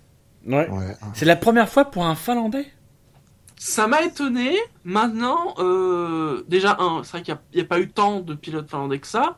Euh, Bah, Attends, Kimi et Hakkinen, ils mais ont ça, fait c'est trois c'est podiums ça de que je me suite. posais. Je me disais, Kimi ou même Mika Hakkinen, il a bien dû pouvoir faire trois podiums de suite. Bah oui. Au moins, au moins ces deux-là. Pour, pour être tout à fait honnête, j'ai pas cherché. Mais c'est vrai que moi aussi, je me suis fait la remarque. Ouais, ça me paraît bizarre. Mais euh, ouais, Bottas, euh, bonne course. Euh, J'ai pas le souvenir qu'on l'ait vu euh, se battre avec un autre pilote en piste. Bah, on peut pas dire qu'il se soit vraiment battu avec Hamilton. Ben non, parce qu'il s'est- pas battu avec Hamilton. Ils se il sont a- croisés, mais ils se sont pas battus. Ouais. non, mais euh, ça, après, c'est- c'est euh, c'est ça qu'il faut noter, quoi. C'est c'est son, encore une fois, c'est bon son intelligence non parce que c'est les consignes de, de l'équipe, mais euh, mais voilà, il, il a pas résisté, il a fait sa course. Sur la fin, il s'est bien défendu. J'ai un peu, j'ai un peu de, de, je suis un peu déçu qu'il ne soit que troisième, et en même temps, je comprends qu'il soit troisième dans le classement. Même si je suis un peu déçu, mais je comprends. Oui, pareil. Tu te dis j'aimerais le voir plus haut, euh, mais tu te dis ouais, mais bon, effectivement devant. euh, Bah, En même temps, si une certaine personne n'avait pas fait un arrêt supplémentaire pensant qu'il y aurait une safety car, je Là, dis ça ça comme place, ça, hein. voilà, ça aurait été sa place, faut être honnête. Ouais, mais il s'est arrêté. Oui, mais dans le bon sens commun, je, je veux dire, c'est pas illogique que cette personne se soit arrêtée. Non, tu vas pas dire Mais qu'Hamilton de est toute de façon, il se, il se serait arrêté. Non, non, mais Il se, il se serait arrêté. De toute façon, il était parti sur euh, sur les 26 derniers tours. Il avait deux relais de 13 tours à faire. Le truc, c'est que avec tard. la voiture de le voi- la, la voiture de suite, dont je pense dont on va reparler, euh, avec la voiture de de Sutil qui est resté au milieu de la piste, Quand il s'est dit qu'il y aurait safety de- car et donc je crois qu'il doit de- rentrer sur son relais. Ça, ça doit faire 10 tours qu'il a fait sur son premier relais. C'est-à-dire sur le dernier relais, faut qu'il fasse 16 tours. Et bah les trois tours qu'il a fait en plus sur, enfin par rapport au relais initial, les trois tours qu'il a fait en plus, bah c'est les trois tours qui lui manquent finalement sur la fin de course parce que on a senti qu'il pouvait peut-être aller chercher Bottas. Bottas s'est bien il défendu, euh, mais finalement sur la fin, on a senti que Hamilton il avait tout simplement plus de pneus quoi. Donc, tu vois, euh, il serait pas rentré. Enfin, dans une situation normale, il, il aurait sans doute été à l'arrêt plus tard, et donc fini deuxième. Mais bon, Pas forcément. Pas forcément, mais Il, aurait- il aurait quand même fallu dépasser Bottas. on est Ouais, d'accord. je pense que Bottas c'est quand même pas si facile à passer que ça. Oui, puis là pour le coup, à, à trois tours de l'arrivée, je suis pas sûr qu'il se serait mis sur le côté, tu vois. non, alors là, je- non, mais- non, là, on est bien d'accord. Non, mais après tu dis. euh, Hamilton aurait pu le croire, mais Alors sur le chat, il y a deux choses. Il y a Anon2585 par rapport à, la remarque qu'on faisait par rapport au pilote finlandais. Il dit il me semble que les McLaren n'étaient pas très fiables à l'époque d'Akinen. Euh, Quand même, en 98 et 99, croyez-moi, c'était bien d'avoir une McLaren ces deux années-là. Sur- Surtout même peut-être encore plus en 98. Euh, donc ça aurait pas étonnant, ce serait pas étonnant qu'il y ait trois podiums de suite pour Akinen. Et le deuxième message, il y a Finnegan qui dit pas compris le message radio qui dit, qui lui dit que même si Bottas le double, il finira deux à Hamilton évidemment. Parce que c'est sur les stratégies, ils anticipent. C'est comme dès, euh, dès le dixième tour, ils disent non, non, mais t'embêtes pas avec lui, tu, Oui. euh, tu cours contre un tel et un tel. C'est euh, voilà, au jeu des stratégies. Ils savaient que de toute façon, euh, Hamilton devait faire un arrêt de plus par rapport à Bottas. Et euh, donc il dit euh, voilà, tu, il va devoir s'arrêter, donc tu repasseras. c'est sous-entendu, mais tu repasseras devant et donc tu seras deuxième. Et après, c'est voilà, il- c'est pour ça qu'il. Mais d'ailleurs, le pilote insistait bien. Il disait ton objectif, c'est de bien gérer tes pneus. Justement pour arriver, pour que la stratégie euh, qu'on a établie pour que tu arrives deuxième, elle puisse fonctionner. Alors concernant les, les, les- les, les podiums, hein, j'ai été euh, ouais, à Ah. résoudre le mystère. Euh, Je me suis- Enfin, le je mystère, non, que- j'ai pas résolu. Euh, je sais juste que c'est une connerie qui, si c'est des podiums consécutifs, c'est une connerie parce qu'on a Kimi Raikkonen qui en a fait 7 consécutivement entre la Hongrie 2007 et Brésil 2007, la fameuse Ah oui, euh, sa série fameuse de, deuxième- de podiums et de victoires pour, euh, Ah. pour la quête du titre. Machin, et oui, Mika Hakkinen alors, qui en a fait plus 6 souvent, consécutifs En combien quelle année? Euh, entre France 2000 et Italie 2000. Ah tiens, je pensais plus tôt. Donc, Et je regarde s'il y a d'autres... euh, Alors après, oui, non, il peut y en avoir plus tôt, mais là je te donne juste le record. Oui, voilà, bien sûr. Et après, après, est-ce qu'il y a d'autres Finlandais? Non, il n'y a pas d'autres Finlandais. Et encore, dans le sur Stat F1, il s'arrête à 5 podiums consécutifs, c'est le plus bas. Donc, euh, tu vois, ça se trouve, t'as Gigi Leto qui a fait 3 podiums consécutifs et euh, on n'était pas au courant. Bah tiens, il y a Anon euh, 2030 qui dit trois podiums de suite pour Raikkonen début 2013. Alors, rien que ça, donc c'est même pas super vieux. Alors il Donc, je sais pas, je, je sais pas ce qu'ils ont voulu dire comme. euh, C'est- Mais qui, dit- mais qui c'est qui l'a dit ça? C'est sur Canal+, bah, je crois que c'est euh, dans, dans les commentaires. Mais je me sens que c'est Febro dans les commentaires qui, qui a dit que c'était euh, la première fois qu'un Finlandais faisait 3 podiums. Oui, bon. euh, Oui, c'est foiré. Hein. oui, bon. Passons, passons. Quelque chose à rajouter sur la course de Bottas? Non. Eh bien, embrayons dans ce cas-là à la deuxième place. Il a marqué 2495 points. Ce qui est extrêmement bien noté si on calcule par rapport à son temps, d'apparition pendant la course. Parce que s'il y a bien une voiture qu'on n'a pas vue, ah, raison, Ah. c'est lui. Je suis même pas sûr qu'on l'ait vu une seule fois. Si, si, on l'a vu euh, dans les derniers tours, les, ou les deux derniers tours. Oui, Ah, voilà, ouais, sur la fin. Ouais. Alors on l'a vu. donc c'est Nico Rosberg. Le, le moment où tu peux comprendre que le réalisateur, a un petit peu en run contre le réalisateur le moment où tu peux comprendre que le réalisateur délaisse une superbe bagarre pour te montrer euh, Un excellent le, piste. le, le vainqueur. À la limite, là tu peux comprendre, il est dans les deux derniers virages, tu, qui quitte monte Rosberg, tu comprends. Hein, qui Oui. quitte euh, Ricciardo et Alonso, tu peux comprendre. voilà, quand c'est pour t'abandonner, enfin pour se tourner vers une bagarre où tu sais qu'il y aura pas bagarre parce que le pilote a reçu la consigne de pas trop se défendre, bah voilà, euh, c'est tout. Ça a quand même été tranquille ce week-end. Enfin, surtout dimanche. Euh, tranquille, Mais- ce serait, euh, je dirais pas ça, je dirais euh, pas trop stressant. Mm. Mais sincèrement, je pense oui, tranquille.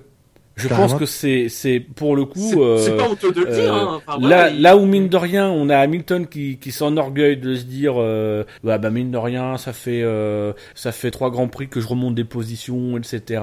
Et je crois qu'il a il a pris 20 positions sur trois grands prix. Enfin, il a gagné 20 20 20 places sur trois grands prix.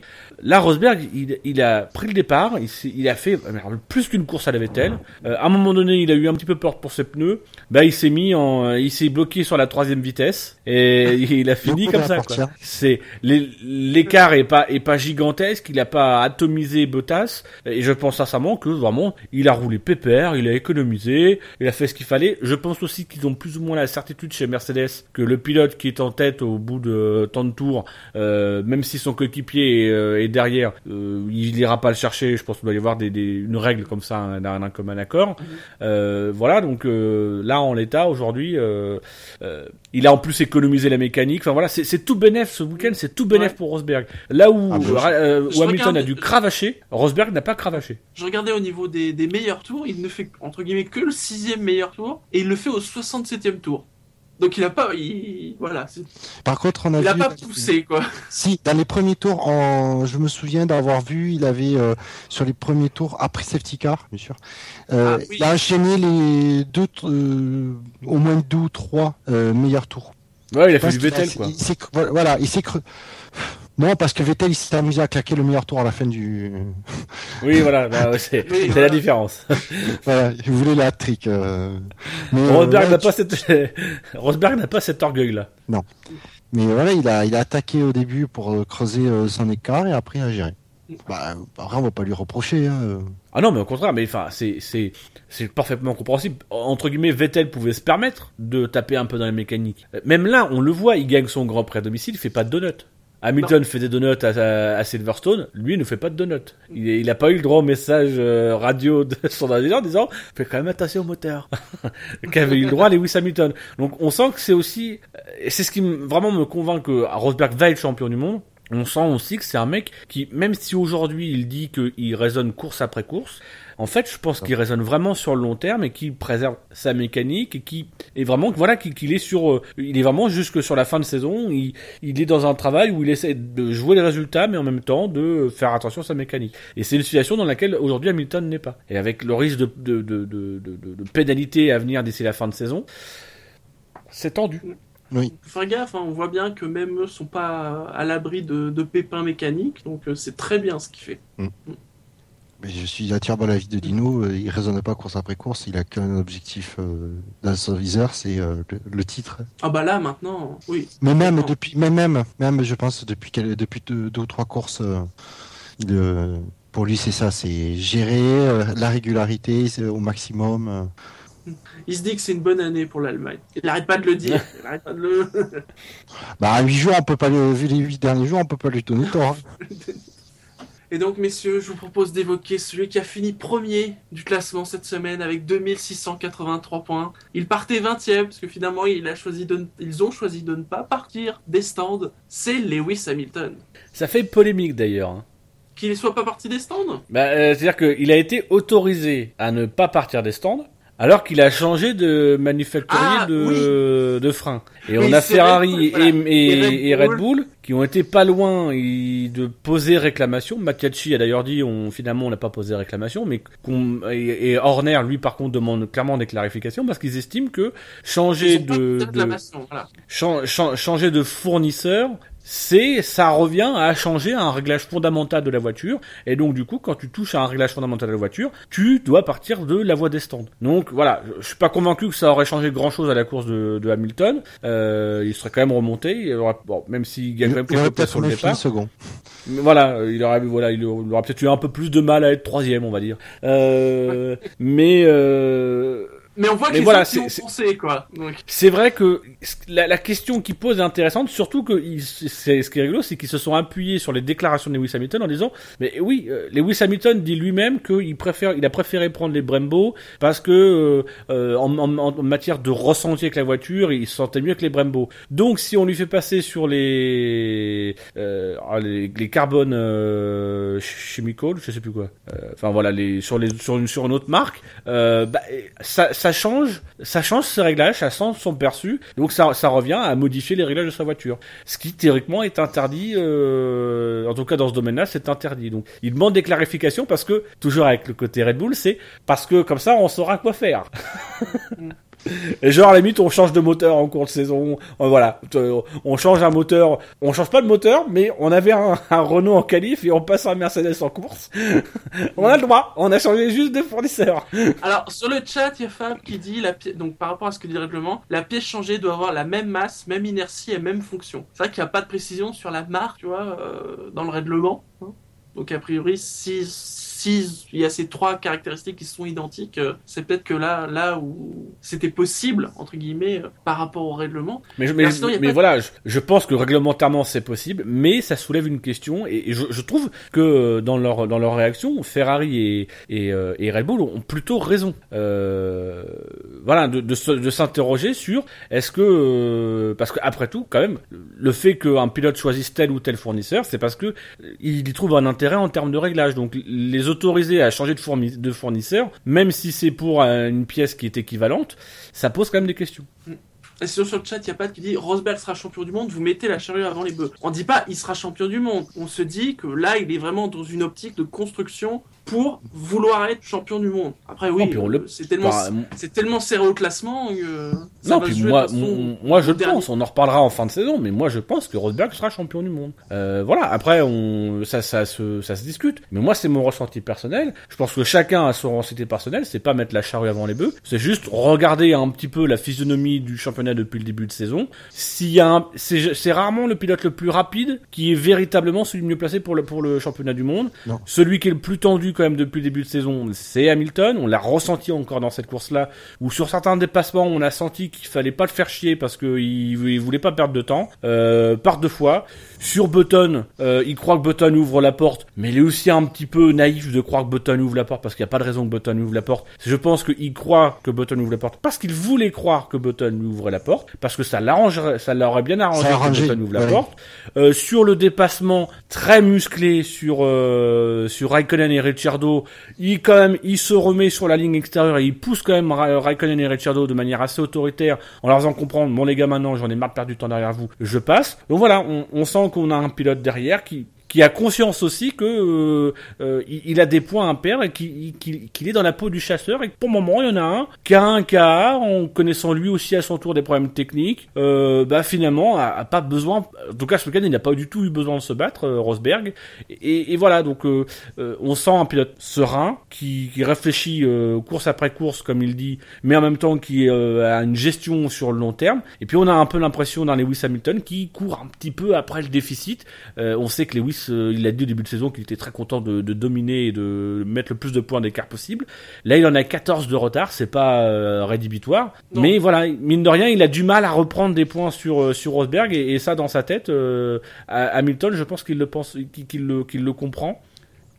Après, il, il gère clairement mieux sa saison. Hamilton, faut, faut rendre Hamilton ce qui, ce qui est. Il gère clairement mieux sa saison qu'il en a pu gérer d'autres où il était Oui. un peu menacé par son coéquipier. Euh, 2011, Euh, 2011, il avait pété un câble parce qu'il était, euh, il était de- devancé. Euh, en tout cas, il faisait jeu égal avec euh, avec Button. Là, pour le moment, il gère bien le truc. Mais même dans le dans ce qu'on appelle la, ba- la bagarre psychologique. Quand j'entends parler de bagarre psychologique, quand on quand on lit les déclarations d'Hamilton, euh, j'ai envie de dire, mais les gars, c'est pas de la bagarre, c'est du pâté de sable psychologique ce que nous fait Hamilton. C'est juste du, niveau scolaire, Hamilton. Ça c'est quand on a Silverstone, euh, euh, Hamilton qui dit euh, qui dit à comment s'appelle à Button, euh, on demande à Button et Hamilton euh, qui des deux a le plus la pression pour leur Grand Prix à domicile, et Button il dit bah c'est plutôt Lewis, il est en mesure de gagner, et qu'on a Hamilton qui répond comme un gamin ah bah non c'est toi qui as la pression. Euh, voilà, c'est- à un moment donné c'est juste un petit peu niveau cours de récréation, et je pense que c'est parce que Hamilton il est un petit peu sur le reculoir et que là Silverstone il aurait dû être sur dynamique, mais cette dynamique elle est directement arrêtée par euh, par ce Grand Prix.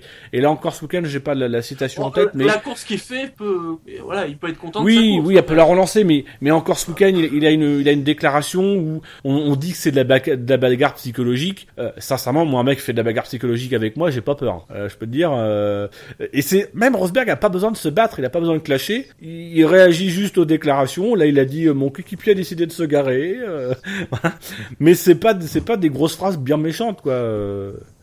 Non. Mais d'ailleurs, c'est, on le sent qu'il est pas, de ce point de vue-là, Rosberg, on le sent serein, on le, sent, on sent en faudrait beaucoup. Mais même après son abandon d'ailleurs à Silverstone, il, on, sent, on sentait que ça, ça le déstabilisait pas. Tant qu'il est devant, pour l'instant. Et on n'a pas eu ce débat qu'on avait eu. Alors bon, après Hamilton n'est pas passé devant et il n'a pas compté euh, 29 points d'avance sur euh, sur Rosberg. Mais on n'a pas eu ce débat. euh, Est-ce que ça va le déstabiliser? On a l'impression que Rosberg, pour le moment, rien peut le déstabiliser Euh, parce que euh, finalement, il est toujours euh, un petit peu droit dans ses bottes. euh, il voilà, il est sur son sur son sur son plan de marche. Là où Hamilton, à chaque fois dès qu'il arrive un truc, on se pose la question est-ce que ça va pas le, le, le déstabiliser ou lui redonner du, du peps, etc. C'est voilà, c'est c'est on, Oui. on sent clairement qu'il y a un pilote qui réagit un peu plus au, au contexte et qu'il y en a un autre à la limite, euh, il serait en, en 2007 avec une voiture différente dans la même situation, il gérerait le truc exactement pareil. Sinon, sur la course d'Hamilton. euh, Bah, il a fait le spectacle. Ah bah. Il est parti le couteau entre les dents. Après, j'ai envie de dire, c'est euh, dans ces, conditions-là qu'il nous livre ses plus belles courses. C'est euh, Hamilton, euh, c'est un attaquant pur, à 100%, on le sait, euh, et on veut le voir attaquer. Et donc, c'est pas quand il part devant et qu'il est seul en tête qu'on qui nous donne les, les- ce qu'il sait faire de mieux. Faut être honnête. Moi, moi, j'ai vu qu'il partait 20e, je- avant la course, je savais qu'il allait nous, soit qu'il ben, allait au moins nous livrer, qu'il allait nous, nous livrer au moins une part, en partie une belle course. Parce que j'avais peur qu'il s'accroche, mais a toujours ce risque-là, mais. Avec sa Voilà. non, mais sur- surtout qu'il soit, qu'il soit, ouais, soit obligé d'abandonner suite à un accrochage. Mm. Parce qu'il sait, finalement, il s'est accroché. Mais il a de la chance de pas, de pas abandonner.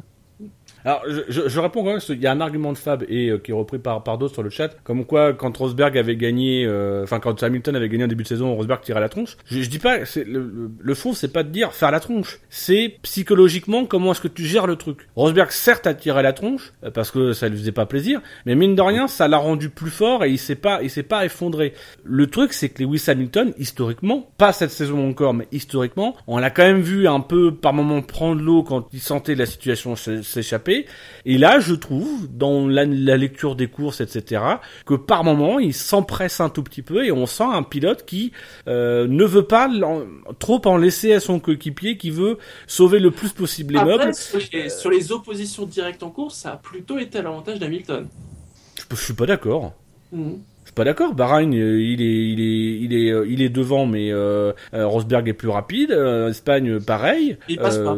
Les, les- voilà, les deux, je trouve, les deux en performance s'équivalent. Enfin, euh, Oui. moi, celui qui me surprend le plus à la limite, c'est peut-être Rosberg, parce que Rosberg se montre vraiment au niveau d'Hamilton. Alors que oui, il y en a beaucoup qui auraient pas parié dessus euh, Oui, en début de saison. Mais voilà, on a Hamilton qui, qui, euh, qui, qui- qui commet des petits. Alors bon là, pas ce week-end parce qu'il est victime de, de la malchance de sa mécanique. euh, voilà, une bulle d'air dans un frein de carbone. euh, voilà. Mais on a Hamilton euh, qui a commis quelques erreurs en qualification qui l'ont relégué assez loin. S'il fait des belles courses depuis quelques grands prix en finissant derrière Rosberg, c'est aussi parce qu'il part loin et il part loin parce qu'il fait des bêtises en qualification. Donc voilà, on, on sent cette friabilité qu'on ne sentait pas chez Rosberg. Rosberg, certes il était derrière, certes il tirait la tronche, mais malgré tout, il, revenait, il faisait, il faisait pas d'erreur, il faisait son boulot quoi. On va passer à nos notes. Et on a bien noté ce Grand Prix d'Allemagne. On peut citer le 15 de Buchor, un 18-29 de Dino, Fab a mis un 16,5, Gus Gus un 15,5, Jackie 16, euh, Yassem 15-18, moi j'ai mis 15,5. Alors, il y a Elder, mais Elder, vous savez qu'il ne note pas sur 20, lui. Hein, Il a est sur mis- 42. Écoutez, on a mis sa note. La dernière fois, on n'a pas mis sa note. hein. Là, on l'a mis parce qu'il il nous l'a donné. hein. Euh, il a mis quand même un 19,5. Après le 19 de Grande-Bretagne. Je vous laisserai seul juge, comme on dit. Et le 16 de Bahreïn, il faut rappeler. Et le 16 de Bahreïn. Non, mais le 16 de Bahreïn, euh, ça va, normal. Pas- hein. Alors, euh, Fab et Gus Gus et Jackie nous ont laissé quelques commentaires. Euh, globalement, ils étaient contents de, bah, de toutes les oppositions qu'on a vues qui, euh, finalement, nous ont évité d'être encore une fois frustrés par l'absence d'opposition entre Hamilton et Rosberg. hein. Ça n'arrive quand même pas si souvent que ça. Mais bon, il y avait de l'action en piste. Euh, Gus Gus souligne que, bah, que ce, ce Hockenheim, même si ce n'est plus le grand Hockenheim du passé, bah, il est quand même assez sympa. Hein. On, voit, on a eu une belle course cette année. Euh, Jackie souligne aussi euh, la réalisation. Alors pas qu'elle a été merveilleuse, c'est juste que en Allemagne, non, non, mais en Allemagne, un pilote allemand dans une voiture allemande, il s'attendait sans doute à ce qu'on ait beaucoup plus de vues sur Rosberg. Finalement, le réalisateur a été très sage à ce sujet. Ouais, il y a bien que cela dessus qui est, que c'est positif. hein. Sinon, voilà, globalement, une bonne course très sympathique, ce qui donne une très jolie moyenne de 16,43. Hein, c'est c'est la troisième meilleure moyenne depuis le début de saison, Ah, c'est le troisième meilleur Grand tout. Prix. Oui. tout simplement. Moi, c'est comme ça, j'ai- j'ai- je l'ai noté. J'avoue, je l'ai pas noté trop, euh, trop par rapport à la saison ou à l'équipe de la saison. J'ai plus noté par rapport à Silverstone. J'avais bien noté Silverstone, j'avais mis euh, 17,3. Et, et ce que j'ai, j'avais mis une réserve sur Silverstone, c'est que je trouvais que la, la bagarre euh, euh, Vettel Alonso avait été un petit peu l'arbre qui cachait la forêt. Euh, là, non, là il y a eu des bagarres un peu partout. Il y a eu des superbes tentatives de dépassement. Même derrière, il y a eu, euh, j'en parlais tout à l'heure, le dépassement de la tentative de dépassement sur l'extérieur de Gviat, qui était qui était intéressante. Voilà, on, on sent que les pilotes, on- voilà, ils ont ils ont essayé de faire des trucs quoi. Donc ça a été un Grand Prix assez spectaculaire, avec cette petite dose aussi d'incertitude, de stratégie, euh, euh, voilà, qui rendait le, le Grand Prix assez euh, assez plaisant à regarder. Est-ce qu'il y aura de la safety car? Plein de doutes, mais c'était sympa. Au classement, eh bien c'est Hamilton qui est devant avec 209 points. Il mène de 3 points. C'est encore plus serré qu'en vrai. devant Rosberg qui a 206 points. Ricardo est troisième avec 152 points. Alonso 98 points. Vettel 86. Bottas, ça tombe bien, il a 77 points. Massa 65. Hülkenberg 62. Au niveau des constructeurs, euh, bah, Mercedes est devant, 415 points, Red Bull 238, Williams 42, Ferrari 114, Force India 99, McLaren 63. Dans l'autre classement, vous savez, il y a un petit peu plus d'écart. Là, c'est Rosberg qui est devant avec 190 points. Hamilton est à 174, donc il, il a perdu un peu de distance, mais ce n'est que 14 points. Ricardo est troisième, 106 points. Alonso 97 points. Bottas 91 points. Vettel 82. Au niveau des constructeurs, hein, Mercedes est devant, 366 points. Ils ont euh, alors, pas plus du double, mais quasiment, quasiment. Puisque Red Bull est à 188 points, Williams 121, Ferrari 116, Force India 98, McLaren 96. Non, mais c'est surtout qu'à ce, à ce rythme-là, Mercedes, euh, bah, ils vont vraiment avoir le titre dans, trois, dans deux ou trois courses, quoi. Oh Euh, non non non. Ouais, mais c'est pas sûr parce que on parle beaucoup de ces points doublés pour les pilotes, mais faut pas oublier qu'il y a 86 points pour les pilotes, pour les constructeurs euh, à jouer lors de ce- du dernier Grand Prix. Alors, le titre constructeur tombera pas à Abu Dhabi, ça c'est certain, euh, mais il tombera peut-être pas au mois d'août. Malgré l'énorme domination de Mercedes, peut-être attendre plutôt septembre pour voir euh, le titre tomber. Oui, parce que attendez, il y a quand même, il y a quand même un- sur la fin de saison, la, la fin de saison est quand même toujours très chargée. On est Oui. au dixième Grand Prix, là on sera ça 11 sera Grand Prix, il en reste 8 derrière. Euh, voilà. euh, ils, sont, ils seront titrés constructeurs euh, 3-4 Grands Prix avant la fin, mais, euh, mais pas beaucoup plus loin. Septembre, hein. Ah ouais, mais euh, septembre, ouais, voilà. euh, on, commence août, après c'est septembre, et ma- maintenant c'est septembre, octobre. Bientôt vous allez me dire octobre, novembre. Après, oui, c'est sans doute une formalité, bien évidemment. Non, mais les deux titres sont gagnés. Oui, oui, non, non mais après, Non, mais on vient, on vient d'en parler. La question c'est qui l'un ou l'autre, mais pour les constructeurs, c'est bon quoi. Admettons, même si les deux pilotes se, se, se vautrent et ah, sont indisponibles sur la fin de saison, euh, t'en trouves deux autres, ils vont dans, dans la voiture, ils vont quand même réussir à avoir le titre constructeur. Euh, c'est ou alors c'est vraiment des c'est vraiment des grosses couilles. Désolé, mais Allez, on va passer aux faits marquants et au sondage. Hein, où nous, nous vous avions demandé, comme d'habitude, hein, quel était le fait marquant du Grand Prix de Grande-Bretagne 2014. Vous avez été 102 à voter. Est arrivé quatrième. Ouais. Avec 15 votes, 15%, Hamilton profite enfin de l'abandon de son coéquipier et revient aux affaires. Troisième, duel de haut vol pour deux champions du monde, mais que ce fut houleux, avec 24% et 24 votes. Deuxième, Hamilton, un trophée en toc pour une victoire en or, 29%, 30 votes. Et belle partie de billard de Raikkonen, 32%, 33 votes. Yes. voilà, la fanbase a voté. Moi, j'ai une fanbase. Je suis pas sûr qu'il y ait que le fanbase. Ah, d'ailleurs, je corrige, c'est 33%, 34 votes. Ah, Il y a quelqu'un qui, a quelqu'un qui a voté entre temps. c'est pas grave, ça ne change pas le- l'ordre. Moi déjà, je suis deuxième normalement. Et moi, j'étais pas là, donc euh, c'est moi le premier, c'est ça C'est toi qui, ouais, c'est toi qui Ah commence. Ouais, Et le problème, c'est que euh, qu'est-ce que je vais mettre hein Ah, J'hésite, j'hésite, j'hésite. euh. Y a deux faits marquants déjà qui me, comme ça là. Il faut choisir. Ah, lequel. Il y a Massa, il y a Hamilton, euh, mais j'ai plutôt, pour le coup, j'ai plutôt envie de mettre Hamilton parce que je pense que les euh, les gens avaient retenu Raikkonen à Silverstone parce que euh, bah parce qu'il n'y avait pas eu non plus grand chose d'autre sportivement en tout cas qui pouvait surpasser ça. Là, il y a Massa, mais sportivement, il y a quand même quelque chose qui qui je pense peut, peut me gagner des points. Donc je mettrais plutôt Hamilton. Oui, et puis ça, maintenant, euh, on s'y fait quoi. bon, Et pas du tout. mais- euh, je mettrais euh... euh, Lewis Hamilton n'aurait pas fait mieux même à Mario Kart. Bien, très très bien. Très bien. Je sais pas s'il y a quelqu'un qui, qui remplit son âge, moi je ne peux pas. Que- Euh, je sais même pas comment ça se remplit. Moi, mais Shinji, Ah, il y a- il y a Fab qui est sur le chat sinon. faut bien qu'il serve à quelque chose. Donc, au moins répète ce que tu as dit. C'était Hamilton. Euh, Ham- euh, Hamilton euh, n'aurait pas fait mieux même sur Mario Kart. N'aurait pas pu faire mieux même sur Mario, Mario Kart. Ma formulation a sans doute changé d'ailleurs. Euh, moi, je vais dire euh, semaine 4 étoiles pour Nico Rosberg. Oh, elle est trop facile celle-là. Bah, Ouais, mais je l'aime bien. C'est sympa, il te, il, il te laisse l'autre deuxième gros fait marquant de la course. Oui, voilà.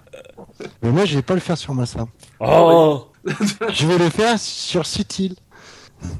Alors, moi, je vais le formuler euh, à l'image de la voiture de Sutil. La direction de course était à l'arrêt. Ah non, la direction de course à Calais. Oh, sur, sur Massa, il y a concours de jeux de mots. Hein, sur... Ah. Il y a Massa, Ma, ça n'arrive qu'à moi. Ma, ça va pas ou quoi? Sinon, Didier GQ a une belle collection. Brembo de combat pour Hamilton. Raikkonen fait la tronche de jambon entre Alonso et Vettel. Gviat Brembo de combat aussi- Putain, je la comprends pas ça là. C'est la- Je comprends la référence à Brembo, Ah, je sais pas. mais Mais, je sais pas, Rambo. Ah, Ouais, peut-être, oui. Brembo, c'était pas sa guerre. Kenga a calé aussi référence aux Serroises. C'est Fab. hein. Ouais, mais si on peut, on, on peut, on peut quand même rajouter un truc sur Massa parce que j'ai pas envie de gagner comme ça. J'ai Oui. pas envie de gagner Peut- sans rivaux. Peut-être qu'on peut en prendre une là, justement, du chat. hein. Allez, Il y a Massa jamais 203, Massa va pas ou quoi, ou Massa n'arrive qu'à moi. Massa ou Massa ou t'es Massa, Massa ou t'es Massa.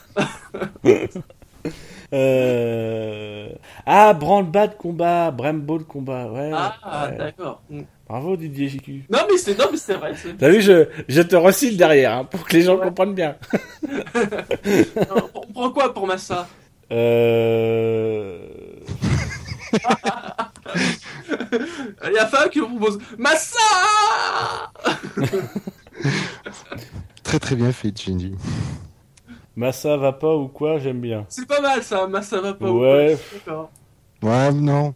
Mais Non, autant ça passe bien à l'audio, mais à l'écrit, je trouve que c'est- je suis pas sûr que les gens. euh, C'est surtout qu'il n'y a aucune référence au fait qu'il soit... ait fait un tonneau, quoi.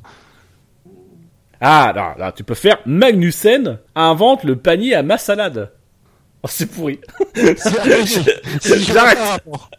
Mais oui, ça, c'est un panier à salade. tu sais.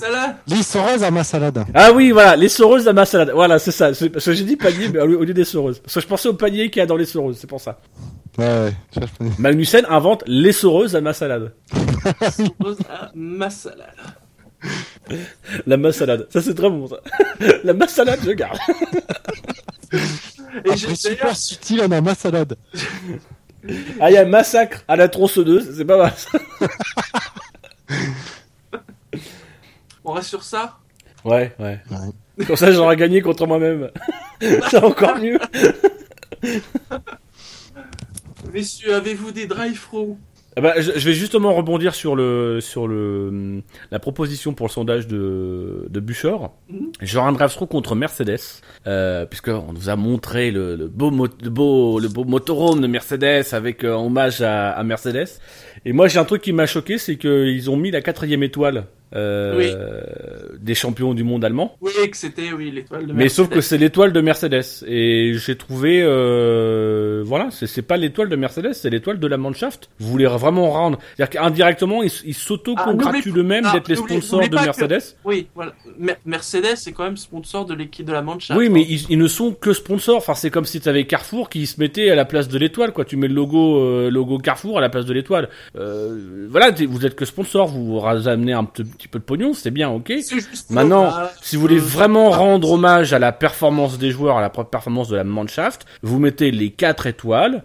Euh, voilà, quitte, à- quitte à derrière à, à- à remettre votre logo euh, quelque part, mais mais pas à la place de la quatrième étoile. Le, le message qui me choque derrière, c'est que cette quatrième étoile de la Mannschaft, c'est l'étoile Mercedes. Euh, bah non, Mercedes n'a rien fait de particulier, euh, si ce n'est mettre son logo partout sur les Tu équipements vois, limite, ce que tu vois, c'est vrai qu'à la limite, ce que j'aurais préféré, c'est quitte à mettre des étoiles Mercedes, qui se prennent pas la tête, et qui mettent 4 étoiles Mercedes.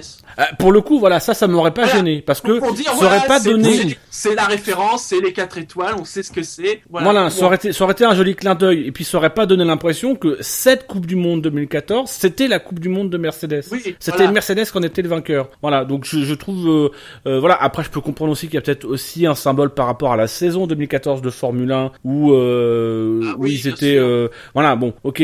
Mais euh, voilà, je, je trouve que le que le message était un peu. Dis bon, ils peuvent pas mettre le. Comment tu l'as appelé déjà ça dit Ils ont pas le droit de le mettre pour des questions de droit. Ah, le, le gros écran doré. Voilà, laisse-les éclater avec les étoiles. C'était la marque du bus au moins Je, je crois pas, je, je ne sais pas.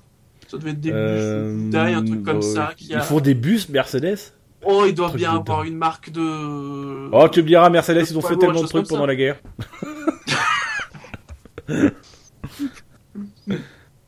Donc voilà, c'était ton, ton drive-through, Bouchard? Euh, un- Pe- Personne ne parle de ce qui s'est passé avec City. les- Si justement, c'est le sujet que j'allais aborder, mais c'est surtout que j'ai pas très bien compris. J'ai euh, j'ai l'impression que la, la, la direction de course n'est même pas occupée, que j'ai dû se dire que quelqu'un va, va gérer. Effectivement, euh, à l'intérieur du virage, il n'y a pas de, de poste de commissaire parce que c'est l'entrée des, des stands. Donc, euh, et du coup, j'ai l'impression qu'il y a les commissaires qui sont en face, bah, à l'extérieur du virage, et qui se sont dit, ben, il y a personne qui va, on y va, quoi, et on traverse la piste. Ce qui est, je trouve, une aberration. On, on va être tous d'accord. Autant parfois elles s'en rappent facilement, autant là, euh, on n'a pas pris quoi. Ouais, et je Mais- pense, alors honnêtement, je pense pas que ce soit une question. Euh, c'est pas la, je pense que c'est pas la faute des commissaires parce qu'on a vu pour tout le reste une intervention mais ultra rapide euh, des commissaires, des ex- extincteurs, des, euh, des, cha- des, des chariots pour sortir la voiture. Ils sont immédiatement, euh, je veux dire, t'as même pas le temps que le pilote sorte que, que les mecs sont déjà sur place. Et là.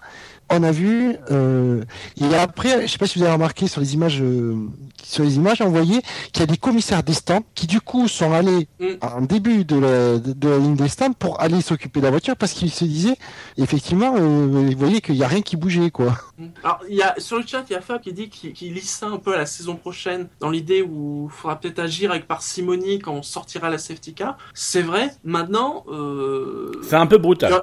Oui, puis surtout, je, je, quitte à ce je, pas je, safety je car, pense qu'effectivement, c'est- un début de changement de philosophie, mais dans ce cas-là, faut nous prévenir, quoi. Enfin, faut prévenir les pilotes, faut prévenir tout le monde. Que effectivement, en vue de l'année l'année prochaine, on va commencer à un peu, un peu plus être, euh, être cool et, et ne pas sortir la safety car à tout va. Ok, mais il faut prévenir un petit peu les gens. Là, on avait quand même l'air, euh, enfin, tout le monde avait l'air comme, euh, comme autant de rond de flanc. Euh, voilà, on, on s'est quand même demandé pendant deux tours ça, ce que voilà. branlait la FIA, quoi. Alors, C'est ça, c'est qu'il n'y a pas eu la safety car, mais on a eu pendant un bon moment cette voiture et personne n'allait la chercher. Mais c'est ça, mais en fait, c'est vrai que moi j'ai vu la voiture de Sutil euh, immobilisée, j'ai tout de suite pensé avec euh, ces dernières années, il va y avoir un safety car. Mais là, en fait, le, effectivement, elle était quand même assez à l'intérieur avec les drapeaux jaunes. Elle était bien hors trajectoire. Bon, ça, ça me au final, ça me choque pas du tout qu'il n'y ait pas eu de safety car. C'est pas sur ce point-là, c'est surtout sur la gestion des Mhm. commissaires, de dire qui va s'en occuper, quoi. À la limite, euh, voilà, si, à la limite, c'est surtout ça. J'ai l'impression que le euh, le, je sais pas comment dire, le poste de sécurité, le, le central. Là, ils ont pas géré, ils ont pas bien géré les commissaires en disant, bah à la limite, s'il faut traverser la piste parce qu'il n'y a pas de, poste de commissaire en face, c'est pas un problème en soi. Du moment qu'il y a des commissaires carrément qui vont avertir les pilotes que vraiment il faut euh, lever le pied, euh, que c'est pas, il faut pas prendre le virage à 90%, quoi. C'est, faut le prendre à, à 60% de la vitesse. Voilà. C'est- Moi, c'est surtout la gestion de l'intervention qui me pose problème. C'est pas l'absence de safety car, ça, ça me, au final, ça me choque pas du tout, parce qu'on a même vu qu'il y avait une, vraiment une, un emplacement pour sortir la voiture là, juste à côté, à l'intérieur du virage. Non, ça, voilà, ça me. Mais c'est vraiment je- la- la- Mais ouais. l'orchestration des commissaires. C'est. Faire traverser les commissaires, comme, comme le dit Fab, c'était nul quoi. Mais à l'arrache, c'est surtout ça, à l'arrache. Hum, bah oui. Et tu, tu, tu as l'impression que c'est ces commissaires comment- qui ont co- sur eux comment- pour intervenir. Comment tu le fais sans safety car? Enfin, je te- moi la question, ça reste quand même Ah, la c'est question fondamentale du safety car. vrai il aurait fallu que quoi qu'il arrive, de toute façon, les pilotes vont être, les, les, les commissaires vont être obligés d'y aller plus ou moins à l'arrache. Faut bien qu'ils y aillent à cette voiture. Mais le problème, c'est que c'est euh, c'est pas qu'ils aillent chercher la voiture sur la piste. Le problème, c'est que moi, ce qu'il y a, c'est que ils ont. J'ai l'impression que les il y a trois commissaires qui ont traversé la piste Oui. euh, à, à- dans la précipitation, quoi. Et que tu sais que ça pas été euh, organisé. Parce qu'après, on le voit, il y a trois commissaires qui ont euh, qui ont traversé la piste et après, pour sortir la voiture, ils étaient dix. C'est que tu as des mecs qui ont fini par arriver de la voie des stands pour aller sortir la voiture. Mais j'ai l'impression que c'était pas des mecs, ça devait être, c'était des commissaires qui sont normalement dans la voie des stands, au niveau des garages, certainement pas en cas d'incendie, ce genre de truc. Et que, euh, et que c'est là où on se rend compte qu'il faudrait peut-être deux ou trois que- commissaires euh, en début de ligne des stands, si, au cas où il y aura un problème. On a eu un peu l'impression que c'était les commissaires qui s'étaient dit, euh, les gars, ça fait quand même euh, deux minutes que la voiture allait sur la piste. On n'a pas reçu le consigne. On va peut-être aller la chercher. Euh, je sais pas. Euh, allez, viens Jean-Pierre, on y va. On va la chercher quoi. T'as un peu l'impression que c'est les commissaires qui ont pris eux-mêmes l'initiative d'y aller. Oui. Voilà. Mais pourquoi ils la prennent Parce qu'il y a, il y a aucune décision qui est prise par la FIA et, et- parce que c'est tout le temps comme ça. Enfin, c'est pas la FIA quoi qu'il arrive quand une, une voiture se sort dans un bac à sable, etc. C'est pas la FIA qui donne le feu vert aux, aux commissaires en leur disant c'est bon, allez chercher la voiture. Les mecs Oui, qui voient que la voiture non. est là, c'est eux qui vont la chercher. Ah. Ils attendent pas. Donc là, la problématique, c'est qu'on a quand même euh, la voiture, certes hors trajectoire, certes elle est pas extrêmement dangereuse. Et Lewis Hamilton l'a d'ailleurs dit, c'est pas pour lui qu'il a eu peur, c'est plus pour les commissaires. Euh, mais euh, elle est quand même dans la ligne droite, elle est quand même, euh, euh, enfin, elle est quand même dans, en plus à la sortie d'un virage où les, pilotes peuvent attaquer, même s'il y a le drapeau jaune, c'est un peu à l'aveugle. Les pilotes peuvent s'attendre un, peu à tout et à rien. Et puis en plus, même en termes d'image, c'était pathétique cette image-là. Donc la, vraie question, c'est pourquoi il n'y a pas de réaction de la FIA. Et je, pense qu'effectivement, ils ont décidé d'être un peu plus légers sur les sur la gestion des safety cars. Mais dans ce cas-là, qu'ils préviennent, quoi, qu'il y ait vraiment une information, une communication. Voilà, à partir de ce Grand Prix-là, sur les safety cars, si on estime que la voiture peut être dégagée en, en, en sécurité. Parce que finalement, euh, effectivement, le- les- les- les- les- la voiture était plutôt à l'extérieur, il n'y avait pas de danger pour les pilotes. S'il n'y a pas de danger pour les pilotes, il y a quand même assez peu de danger aussi pour les commissaires. Le danger des commissaires, c'est justement croiser la route d'un pilote. Bah, voilà, les commissaires, euh, s'ils vont sur une voiture qui est pas un danger pour les pilotes, théoriquement, ils sont pas en danger. Donc voilà, c'est, je, je, je pense surtout que c'est l'absence de décision de la FIA qui, qui est la plus, euh, la plus criante dans cette. euh, Mais- Wemi, Wemi sur le chat demande pas de commissaire du côté des, des stands. Alors il y en avait sans doute du côté des Du côté de la voie des stands, par contre, il y en avait pas puisque la voiture s'est immobilisée. On a vu personne. Après, c'est peut-être aussi une question. C'est peut-être aussi une question de euh, les, les voitures aujourd'hui sont chargées électriquement et c'est peut-être aussi une question de, de commissaires disposant de, de gants euh, spécifiques ou Mhm. matériel spécifique. Peut-être qu'à cet endroit-là du circuit, c'est des commissaires qui euh, qui sont effectivement dans les stands, etc., mais qui sont pas amenés dans les stands. C'est très rare qu'un commissaire soit amené à toucher une voiture.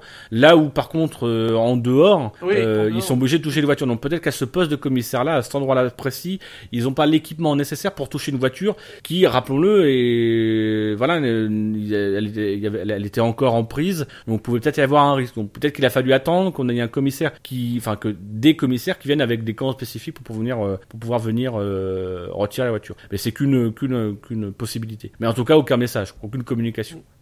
Et, le- et, et le pire, Alors, le pire, c'est que c'est au, au moment, alors c'est pas international, c'est surtout en France, c'est au moment où on nous montre le lieu très secret où la FIA prend ses décisions et où tu as l'impression qu'en fait les mecs sont en train de, de, de, de regarder le Grand Prix euh, et de se glander légèrement, euh, voilà, juste avant la course. Quoi.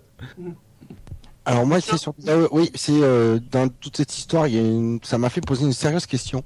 C'est qu'on a vu vu les commissaires, euh, qui étaient eux dans les stands, qui sont allés, jusqu'à la voiture pour la sortir. Euh, on les a vus du coup traverser, euh, alors pas la piste, mais euh, l'entrée des stands que prennent les voitures, mais avant la, ligne de vitesse limitée. Donc avec des voitures qui potentiellement arrivent vite. hein. Et je me demandais s'il y avait une procédure pour fermer, pour en cas de problème, pour euh, interdire l'entrée de voitures au stand. Imagine, comme on voit des pilotes Bah, arriver, euh, for- forcément, si t'as un accident à l'entrée de la voie des stands, la, la, la pit lane est fermée. Ouais, mais je, oui, je me disais, La question, euh, je pense surtout, c'est est-ce que le drapeau jaune dans le dernier secteur, enfin dans le dans le secteur de l'entrée de la pit lane s'applique aussi à l'entrée de la pit lane? euh, je crois pas. C'est ce qui, ce qui revient, ce qui revient au même, hein, fondamentalement. C'est est-ce qu'il y a une procédure spécifique pour la pit lane? Oui, sauf que euh, moi je vois le drapeau jaune agité, j'ai pilote, euh, j'ai plus tendance à me dire c'est en piste. hein. Mais c'est pour ça, je serais quand même bien. Parce qu'imagine s'il y a une, une voiture qui se Non, mais crache, tu euh, pourrais, tu pourrais ouais. avoir quelqu'un en sim- en simultané qui, justement, en prévision, parce qu'il y a drapeau jaune dans le, dans le, sur le, sur la piste, qui, dans la pit lane, secourait en même temps un drapeau jaune dans la voie de la, la pit lane pour indiquer au pilote qu'il faut qu'il ralentisse. Parce qu'il est susceptible d'avoir des techniques, des, des, des, des équipes d'intervention, etc. C'est une, une, bonne question. j'ai- J'ai pas la réponse. Mais c'est pour ça, je dis, c'est la question que je me posais. Je me doute que c'est un cas tellement euh, tordu qu'on n'a pas la réponse. Mais euh, je me suis curieux de savoir s'ils l'ont prévu. Parce que quand même, on a vu des entrées de stand. On demande sur le chat, il n'y a pas tout simplement un feu à l'entrée? En sortie, oui, ça on le Ah, mais de toute façon, la voie des stands, le- Ah. le- l'accès à la voie des stands peut, peut être fermé. Tu peux très bien oui. être interdit de rentrer dans les stands. Il y a quelques, quelques années, quand il y avait la fameuse règle de, de la safety car, euh, qui était euh, voitures. incompréhensible, t'avais pas le droit de rentrer dans les stands. Il y avait un moment donné où, où t'avais pas le droit de rentrer dans les stands, et puis tu pouvais rentrer dans les stands en- ensuite. C'est pour éviter justement que les, les pilotes se précipitent dans la voie des stands, euh, au moindre accident ou au moindre risque de, de, de safety car. Fallait d'abord t'aligner Ah, derrière mais- la safety car, et ensuite on pouvait faire les salles de ravitaillement, et après tu te remettais dans la safety car, et on, voilà. Ouais, mais ça, c'était, oui, mais c'était plus, euh, si tu veux, c'était un comportement par défaut. C'est dès qu'il y avait le safety car qui sortait, il y avait interdiction de rentrer dans les stands. C'était automatique. Et après, ils, ils ouvraient la voie des stands. Donc, en gros, ils disaient aux Non, mais, non, mais, non, mais là, je, là, là, là, là, je réponds à la, à la, à la question du, du fait qu'il y a un feu. Oui, il y a un feu et on peut bloquer l'entrée de la sortie des stands. Après, là, euh, là, c'est pas bloqué, ça c'est pas la procédure de bloquer l'entrée des stands, puisqu'il n'y a pas d'accident dans la voie des stands. Maintenant, la question que tu, que tu poses fort à propos, mais où- sur laquelle j'ai pas de réponse, c'est, euh, moi, la seule réponse que je peux donner, c'est que je pense qu'ils peuvent étendre le drapeau jaune à l'entrée des stands. C'est qu'effectivement, euh, qu'est-ce qui se passe si t'as un accident, euh, bah, comme là c'était le cas à la fin de la, de- à, à l'entrée de la ligne droite des stands, euh, si t'as des équipes d'intervention qui sont obligées de passer dans cette partie-là où les pilotes ne sont pas soumis à des limitations de vitesse. Mais je, je, je pense qu'il doit y avoir une, une règle euh, euh, Ah, qui, ah. qui étend le drapeau jaune. Enfin, ça me moi, semble euh, incroyable que si- s'il y a rien qui est prévu, ça me semble incroyable. Alors, moi, j'avoue t'avoue que c'était la question, c'est plus savoir s'il y avait un moyen, euh, comme tu dis, un feu, apparemment, qui euh, interdit l'accès dans la voie des stands. Mais c'est surtout ça, parce que moi, j'imaginais le cas, surtout on le voyait, vu la largeur à Hockenheim, il y a une voiture qui se rate à l'entrée des stands, qui, qui se, elle peut se retrouver en travers facilement, à bloquer carrément le, le passage d'une autre voiture. Moi, je me disais, euh, est-ce qu'ils ont un moyen de, pour pas qu'il y ait un autre pilote qui rentre, euh, Ouais, mais, ouais, mais là, t'es dans un accident à l'entrée de la voie des stands. oui, Donc là, Ouais, là, de je- toute façon, automatiquement, euh, dans- tu Ouais. peux pas rentrer. Enfin, je, je pense que pour le coup, là, t'as une procédure spécifique. T'auras même un, un, un message radio, je pense, qui sera envoyé au pilote. Attention, accident à l'entrée de la voie des stands, ne, ne, ne rentrez pas. Il y aura peut-être même, je pense, drapeau rouge.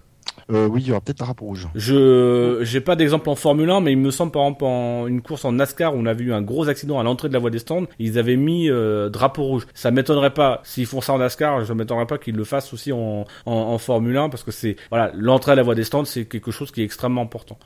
Oui, puis c'est pas un endroit où tu as des, des, des vi- de véhicules d'intervention euh, pour sortir la voiture à proximité. Voilà. Ensuite, alors il y a Finnegan qui précise, hein, le, le reportage euh, en salle des commissaires, c'était pendant la course de GP2, c'était pas en direct. Non mais euh, j'ai jamais dit que c'était en direct, c'était c'était Mm, avant la mm. course. Mais on avait quand même l'impression que les que les mecs se faisaient chier quoi. Oui, et qu'ils mais qu'ils étaient là vraiment juste pour regarder la course. C'était pendant la GP2. course, voilà. Euh, et sinon, Finnegan, il, il a beaucoup aimé euh, le, le- le geste qu'on a vu avant la course. C'était la poignée de main entre Claire Williams et Toto Wolff. Ouais. Ben, euh, c'est pas surprenant vu que Toto Wolff, il, est, Il, il- ouais, il pose- il a des parts. il les a plus, il les a vendus, je crois. ah, il les a Ouais, vendus, il, les- ouais. il les a Puis vendus. il bosse pas comme si sa femme est est pilotée pour Williams. C'est vrai que c'est pas le genre d'image qu'on verrait avec d'autres équipes Oh. et d'autres personnes. Bah, entre deux équipes partenaires. euh, Bon, on a bien Oui. vu, on a bien vu Niki Loda aller narguer Red Bull à la fin de la course, mais euh, On a bien dû voir quand même à un moment donné Luca Di Montezemolo serrer la main à, à Peter Sauber. Donc voilà. Oui. Là c'est juste parce que c'est mis en scène par les mecs de Canal+, etc. Mais sinon, euh... enfin, moi ça m'en Ah, a, ça m'en a touché une sans toucher l'autre. Hein. Euh, Ah. Euh, sinon, pour ma part, euh, bah, on, on l'a évoqué euh, déjà euh, samedi, c'est quand même le public. On, on- on s'en inquiétait vendredi, on s'en inquiétait samedi, et c'est vrai que dimanche, alors sur la ligne droite des stands, il y avait beaucoup de monde, mais c'est vrai que dans le stadium, euh, voir ça un petit peu clairsemé, euh, c'était triste quand même. Oui, mais je Après, après plusieurs grands prix quand même qui ont fait le plein, on peut- voilà, euh, faut le dire. Et comme on sait que Hockenheim, c'est quand même euh, la position d'Hockenheim est un peu compliquée par rapport à- au Nürburgring, que le Nürburgring aimerait bien être tout seul pour faire le Grand Prix d'Allemagne, c'est triste. Voilà. ouais. Alors, après, moi, il y, a- il y a 36 000 raisons. Hein, je pense que la principale, c'est que les mecs, ils ont regardé leur météo chez eux, ils ont vu, ouh, vu les orages, les, les énormes orages qu'ils prévoyaient sur Hockenheim, ils se sont dit, on va peut-être s'éviter ça. Mais bon, Ah, c'est quand même étonnant. c'est Moi, pas je suis désolé, mais moi, moi, je suis même, même sous la flotte, euh, j'y vais au Grand Prix. Alors peut-être, peut-être qu'il y avait une alerte. euh, Tu sais, comme nous, on a eu les alertes oranges. Peut-être que en Allemagne, il y a eu des alertes oranges, mais. euh, Bah non, ils nous en auraient parlé, s'il y avait une- l'équivalent d'une alerte orange. Oui. Après, je trouve que ça, ça a pas, ça a pas nuit non plus à l'ambiance. Enfin, le- Non, non, l'ambiance, euh, euh, l'envahissement de la piste et tout. C'est vrai que c'est, c'est un peu dégarni. Maintenant, j'ai pas non plus. Il y a peut-être aussi le fait que ce soit pas régulier qui, qui peut être problématique. Mais euh, j'ai pas non plus souvenir que le Nürburgring c'était, euh, c'était plein. Et puis, j'ai, j'ai- j'avoue, au Hockenheim, j'ai pas forcément de comparatif parce que je me souviens pas des tribunes il y a deux ans. Donc. On a déjà vu des stadiums pleins. Quoi. Après, je te dis pas d'il y a deux ans ou il y a quatre ans, mais Oui, voilà, C'est bah, c'est voilà. sûr que si tu compares aux grandes, à la grande époque de Schumacher, euh, voilà, le- les stadiums sont moins pleins. Ce qu'il faut comparer, c'est c'est à il y a deux ans. Est-ce que vraiment il y a eu une hémorragie euh, par rapport aux deux éditions, même aux trois éditions? Est-ce qu'il y a une hémorragie d'abord par rapport à l'année dernière au Grand Prix d'Allemagne ou au Nürburgring et par rapport ensuite à Hockenheim il y a deux ans? Je- je- J'ai pas de souvenir euh, vraiment des Ah, tribunes à cette le époque-là, mais euh, plus, tu vois, les, les Allemands gagnent, quoi. C'est, c'est triste, voilà. Il y a Finnegan qui a une théorie, c'est parce que c'est Hamilton qui a acheté toutes les places. il en aurait les moyens. C'est, possible. Il y, a, il y a déjà eu des pilotes qui ont acheté, alors peut-être pas une tribune entière, mais des- euh, Ouais. facilement euh, quelques centaines de places. euh, D'ailleurs, à parler d'Hamilton, ça ça me fait, euh, on discutait des, des gens de 18 pouces, à ce qui paraît, lui, il les aurait déjà commandé chromés les siennes. avec avec un néon un néon rouge à l'intérieur. Ah puis cette remarque, alors euh, c'est c'est Febro qui a dit que la, la coupe de Lewis Hamilton c'était pour rendre hommage aux footballeurs pendant la Ouais, Coupe du ouais. Monde. non, c'est-à-dire Mais il a, il en a fait, juste il a- pas remarqué voulu- que c'était sa coupe de cheveux depuis le début, depuis depuis quasiment mais- le début de l'année. En, en fait, il a voulu faire un trait d'esprit pour juste souligner qu'il avait une coupe de cheveux de merde. Mais ça, on s'en était rendu compte depuis. Mais oui, 2006. mais ça tu peux le faire à, cha- à chaque Grand Prix, ça nous gêne pas. On est d'accord, on est d'accord. Mais fais-le gratuitement, sans essayer de trouver une excuse. Je ne dirai rien parce que Fab était sur le chat et que je vais encore le traumatiser, mais voilà, on sait bien que. Mais vas-y, traumatise-le, le pauvre petit Fab. Mais non, mais c'est. c'est- c'est- Non, non, passons à autre chose. Ne parlons pas de Benny B. Mais bon. Ah, euh, concernant la route 18 pouces, on a Funigal qui nous rajoute que celle de Lewis Hamilton aura un diamant à la place de l'écrou. Ce serait pas étonnant. Franchement. Ouais. Allez, on va arriver déjà à la dernière partie de cette émission. Et ce dimanche, nous étions le 20 juillet. J'aurais pu vous parler euh, de l'anniversaire de, de Chris Amon. Alors en plus, il y a, il y a- il y a une coïncidence un peu bizarre. Vous avez peut-être vu. Alors c'est c'est pas de la F1, mais euh, on a appris le décès de James Garner, Ouais. qui était quand même le héros de Grand Prix, qui était le l'alter ego fictif de Chris Amon, Pete Aron, celui qui partait rouler en Yoshida. Ah, quel superbe film. Voilà, on a appris malheureusement qu'il nous avait quittés. Donc, il s'avère que c'est aussi le, jour de naissance de Chris Amon. J'aurais pu vous évoquer euh, Giovanna Amati, c'est aussi son jour de naissance. J'aurais pu vous parler euh, du Grand Prix de Grande-Bretagne 2003, qui a été marqué, vous savez, qu'est-ce qui a été, qui a fait une apparition au Grand Prix de Grande-Bretagne 2003 Ah, c'est pas un striker, non? Alors, il était pas tout nu, il avait, il était en kilt. Ouais, il était en, en kilt, ouais. Ouais, c'était un prêtre irlandais au 13e tour. Un prêtre Oui. Ouais. Irlandais, Vincent, irlandais. Insistons c'était sur le irlandais. irlandais avec un kit. Mais non, j'avais envie d'évoquer un, un anniversaire. C'est quand même l'anniversaire d'Alex Young. Vous vous souvenez d'Alex Young? Sombre pilote malaisien qui chez Minardi. retirer sa licence, sa super licence au bout de quelques courses. Hmm, Il s'était fait Non. retirer sa licence? Non, je confonds. Yuji Ah, s'était oui. fait retirer sa Oui, licence. Mais Yuji, il me semble qu'il a fait une saison, je crois. Il a peut-être même Ah, pas dû finir sa saison, je crois. Je, je vais le citer parce que Finnegan le cite sur le chat. Ce n'est pas de la F1, mais c'est vrai qu'il y a quand même eu cette victoire en course 1 pour Sébastien Bourdet. Hein, ça fait Ouais, plaisir. ouais. Bah, tu l'as évoqué en plus samedi. Oui, oui, bah, y a, il y a la pole qui est belle et la victoire. euh, C'est vraiment parce qu'ils ont voulu faire rouler les voitures. Hein, parce que Et donc Alex Young, vous savez, c'est le seul pilote malaisien à avoir couru une course de Formule 1. Ouais. Je parle bien du. Et donc, vas nous faire les pilotes qui ont fait une seule euh, course de la nationalité. Ouais, c'est plus ou moins ça. Le... J'ai intitulé ce, ce questionnaire le questionnaire mythique pour les pilotes qui se sentent seuls. Mythique, tu dirais comment? Avec deux œufs? Avec deux œufs. Ah, d'accord. non, non, que je n'oserais pas. Non, il... enfin, peut-être qu'il va devenir mythique ce questionnaire, mais bon, c'est une autre question. Et donc, la formule est simple. Je vais vous indiquer des pays. Et la question c'est, est-ce que oui ou non, il y a eu un unique représentant en Formule 1 pour ces pays? Je précise bien en course. Parce qu'on sait bien que les troisièmes pilotes, tout ça, on s'en fout. Hein, on est d'accord. Hein. Oui, tout le monde s'en fout. Vrai ou faux hein Est-ce que ces, ces pays ont Mhm. souvent très exotiques, Bah hein, oui. forcément, euh, ont eu un seul et unique représentant. Vous êtes prêts?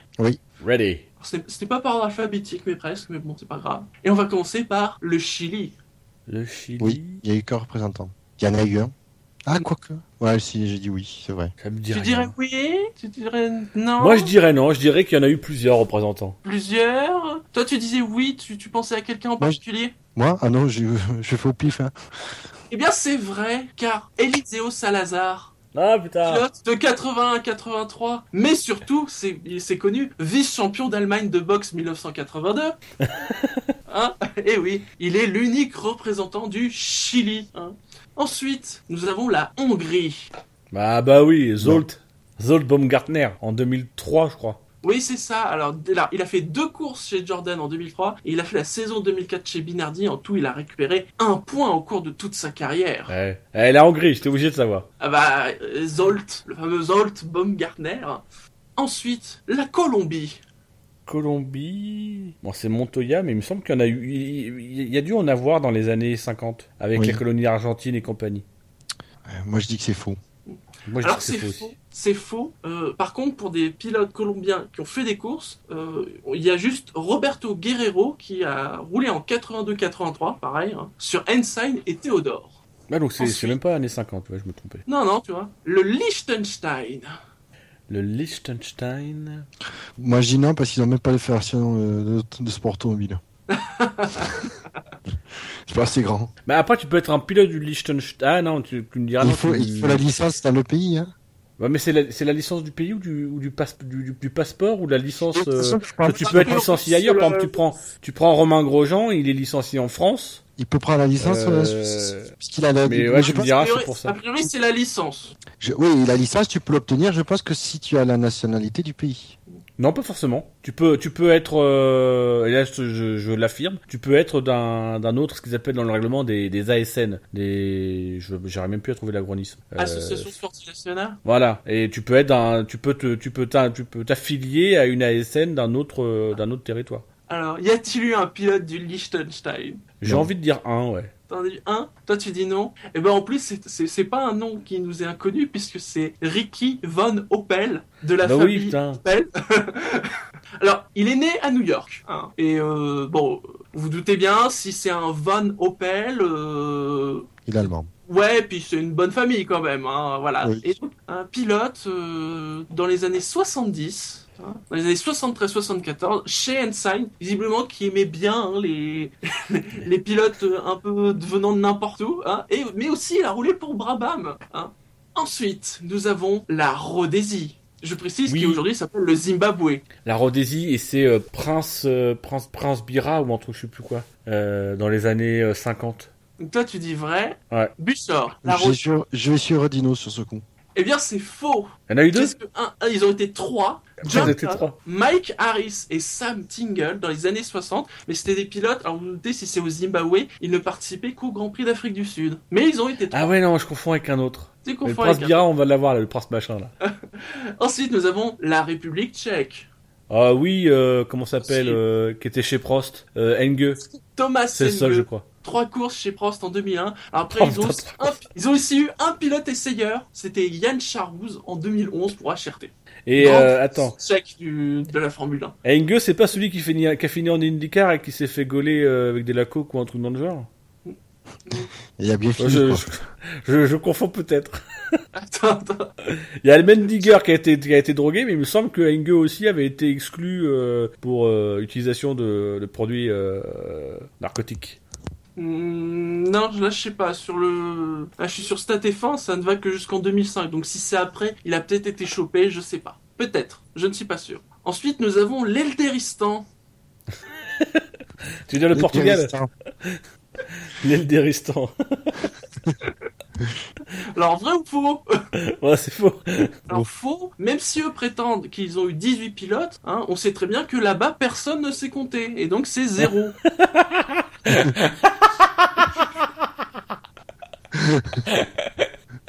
Très drôle. Elder va regretter. Elder devait être dans l'émission ce soir et il va regretter de pas y avoir été parce que il t'aurait, il mis ta misère. Pour être tout à fait honnête, ça, ça tombait soit sur Elder, soit sur ta gueule. Euh, Ah merde. c'est tombé sur Elder. T'es là, je tu t'en prends aux, aux absents. Ah, Non, tu mais peux pas la sortir, celle que t'avais prévue sur Dino Ah non, parce que je l'ai pas noté finalement, mais euh, Oh, oh, celui. euh, Tu me l'enverras sur Twitter. Ensuite, Monaco. Oh, Euh. Monaco. Euh, ah, Louis Chiron. Ah, oui, je crois que c'est le seul. Est-ce que Justement, on a discuté. Oui, c'est le seul. Moi, je dis c'est le Ouais, seul. ouais, ça, je dirais vrai. Et donc Olivier Beretta en 1994 pour la rousse, euh, non? 9 Ouais, mais non, mais voilà, pour la rousse. c'est pas- Est-ce que vraiment il a fait un grand prix? Ah. Bon d'accord, quand on est une équipe qui a été sponsorisée par Cronenbourg et Tourtel, on peut se poser des questions. Mais... Mais non, ils ont été deux au moins, deux à faire des courses. Sinon, en effet, il y a Louis Chiron entre 1950 et 1955. Ensuite, la Thaïlande. Donc c'est là où il y a Prince Bira, je sais plus quoi là. Ça, ça se trouve, ça n'a pas du tout être Prince Bira. Mais je sais qu'il a un nom bizarre, il a un nom rallonge. Donc oui, oui, oui, oui, oui, oui, oui. Bon, je sais pas, j'ai aucune idée. Mais n'est pas qu'il y en a deux, je te dis. Non il est en train, il est en Jean train d'inventer le deuxième. Moi, je, j'en ai aucune idée. Ouais, je vais dire faux, comme ça, il y en aura, il y aura un, Dino- un de nous deux qui aura, euh, qui aura juste. Eh bien, en effet, Dino avait raison, puisque le prince Birabongse Banutej Banuband, euh, qui est prince de Siam, vous vous souvenez du film Le Roi et moi? C'est un descendant du, roi de Siam de ce film. Hein Il a été pilote automobile dans les années 30 et au début de l'histoire de la Formule 1 dans les années 50, entre 1950 et 1954, euh, notamment euh, sur de la Maserati. Le prince Bira. Je sais pas où, où tu l'avais vu, Dido, mais euh, tu avais raison, mais c'était donc pour la Ah Thaïlande. mais ça, là, c'est- ça c'est un personnage, c'est-à-dire que euh, c'est, ah, c'est- je dis c'est un personnage. Je connais pas le bonhomme, j'ai pas vu ça truc, mais quand tu tombes sur les statistiques et que tu vois le prince Bira, c'est déjà rien ça, tu es obligé de retenir. Mais en plus, il a C'est automatique. dégueulasse, quoi. Euh, Il fait, euh, je crois, il, il est huitième du premier classement au championnat du monde de F1. En roulant sur euh, ouais, de la Maserati, de la Gordini, euh, pas mal. Et euh, pilote, oui, aussi, euh, de... en ayant, à- à- qui a eu des résultats avant-guerre, qui était à cheval sur les deux. Et enfin, un petit dernier, le Venezuela. Le Venezuela. Ah, ah, ah. Est-ce que Maldonado est le premier donc? Ah, c'est ça, c'est ça le truc. Est-il le premier ou pas? Par contre, si PDVSA le lâche, ce sera certainement le dernier. euh... Tu t'as bien dit que, tu, que, les, que les essais, les pilotes en essai libre 1 comptaient pas. Non, voilà. Les pilotes qui. Gonzalez, ça compte pas. Allez, je. Parce que Gonzalez, c'est vénézuélien. Euh... Ah, il n'y a pas eu Checoto Checoto, il était pas vénézuélien? Ah Ah, je, di- je dirais oui. Je- euh, non, je dirais non. Euh, Non, non, il n'a pas été tout seul. Donc, tu as raison, puisqu'il y a Johnny Cecotto en Ah, 83 putain, c'est bon. 4 chez, alors là encore, on est dans du haut niveau, hein, chez Théodore et Tolman. Et il y a aussi Ettore Chimeri qui a fait une course en 1960. Donc c'est peut-être ça, quand, t'as- quand j'ai dit Colombie, c'est- t'as peut-être confondu, parce que tu disais peut-être dans les années 50-60, c'est peut-être ça, ça que tu pensais. Bah après, euh, à chaque, euh, à Non, chaque, euh, à chaque pays sud-américain, j'aurais pu avoir le même raisonnement. Parce que voilà, c'est sud-américain, c'est plus euh, le côté Grand Prix d'Argentine avec Fangio et compagnie. Oui. Il y a peut-être un moyen d'avoir d'autres, euh, d'autres pilotes euh, du continent. Ah, Vous avez été encore une fois assez, euh, oh non, même plutôt bon euh, cette semaine. Alors, j'ai pas cité la Pologne parce que c'était un peu trop facile. Hein, Non, non, en Pologne, on, on m'informe que c'est 0,8 pilotes. Mais ça, c'est après. Et alors, fait intéressant, alors bon, j'ai pas mis les, les pilotes, euh, enfin comme j'ai dit, c'était que les pilotes qui ont fait des courses. Il y a deux pays où c'est particulier, c'est Chine et Israël, puisque c'est les deux seuls pays à avoir eu des pilotes essayeurs, mais jamais en course. Ouais, Chine, il y a eu Makingwa et Israël, c'était... Euh... euh, ah, Shanok. Isani. Voilà, Itani. Voilà. Est-ce qu'il y a eu d'un coureur la bande de Gaza? C'est pourtant en ce moment, ils ont intérêt de courir vite. Hein. Pas drôle. Allez messieurs, on arrive euh, à la fin de l'émission. Ouais. On fait les rappels. Tiens, vous êtes capable de sortir les rappels là comme ça? Waouh, un, un froid comme ça. je Oh les rappels On vous rappelle, on est sur, euh, sur iTunes, Bien. sur Podcast France, Sur Pod Radio. sur Ouais, Pod Radio, sur- le canal Alpha. Exactement. On est aussi sur, Sur, euh, Facebook, Twitter. sur Twitter, Sur quel sur quel compte? At le SAVF1, mais aussi at Dino SAVF1. Oui. Je relance un peu mon compte Twitter. Sur Facebook. Euh, Sur on Google. est sur, sur Facebook, on est sur YouTube, pareil, oui. pas encore sur YouPorn. C'est en travail. C'est-à-dire qu'on on hésite encore YouPorn ou Jackie et Michel. Voilà. Euh. Mais faut qu'on trouve celui qui va dire merci Jackie et Michel. et là, il y a grand débat euh, à l'intérieur de la rédaction de Jennifer n'est pas d'accord. Elle a dit non tout de suite les gars, vous me regardez bizarrement. Non, c'est pas moi qui dis merci Jackie et Michel. Donc du coup, on s'est dit c'est l'un de nous l'un de nous neuf. Donc, donc voilà. on- Parce que la F1 sur internet, c'est sûr. SAVF1.fr. SAVF1.fr. Parce que le SAV de la F1, c'est Le Ritz des podcasts. Le Ritz des podcasts. très bien. Alors, La on va se famille. retrouver très vite, puisque le Grand Prix de Hongrie, c'est la semaine prochaine. Et ensuite, c'est les vacances. Ouais. Mais vous savez, j'espère qu'il y a pensé. On ne Bah, jamais sans, sans ces petits mots doux de Dino. Et oui, un, un proverbe dont, dont... j'ai j'ai hésité. Est-ce que je vous donne un indice pour le comprendre ou pas? Et en fait, non. Euh, Voilà, c'est un proverbe allemand. Et ce proverbe est, est le suivant. J'ai dit, prépare-toi à lancer le générique à la fin de ce proverbe. Attention, tu es prêt? Ciao à tous, à la prochaine. Ouais, ciao. Allez, ciao à tous. Et le proverbe est le suivant. L'avare est un cheval chargé de vin et qui boit de l'eau en chemin.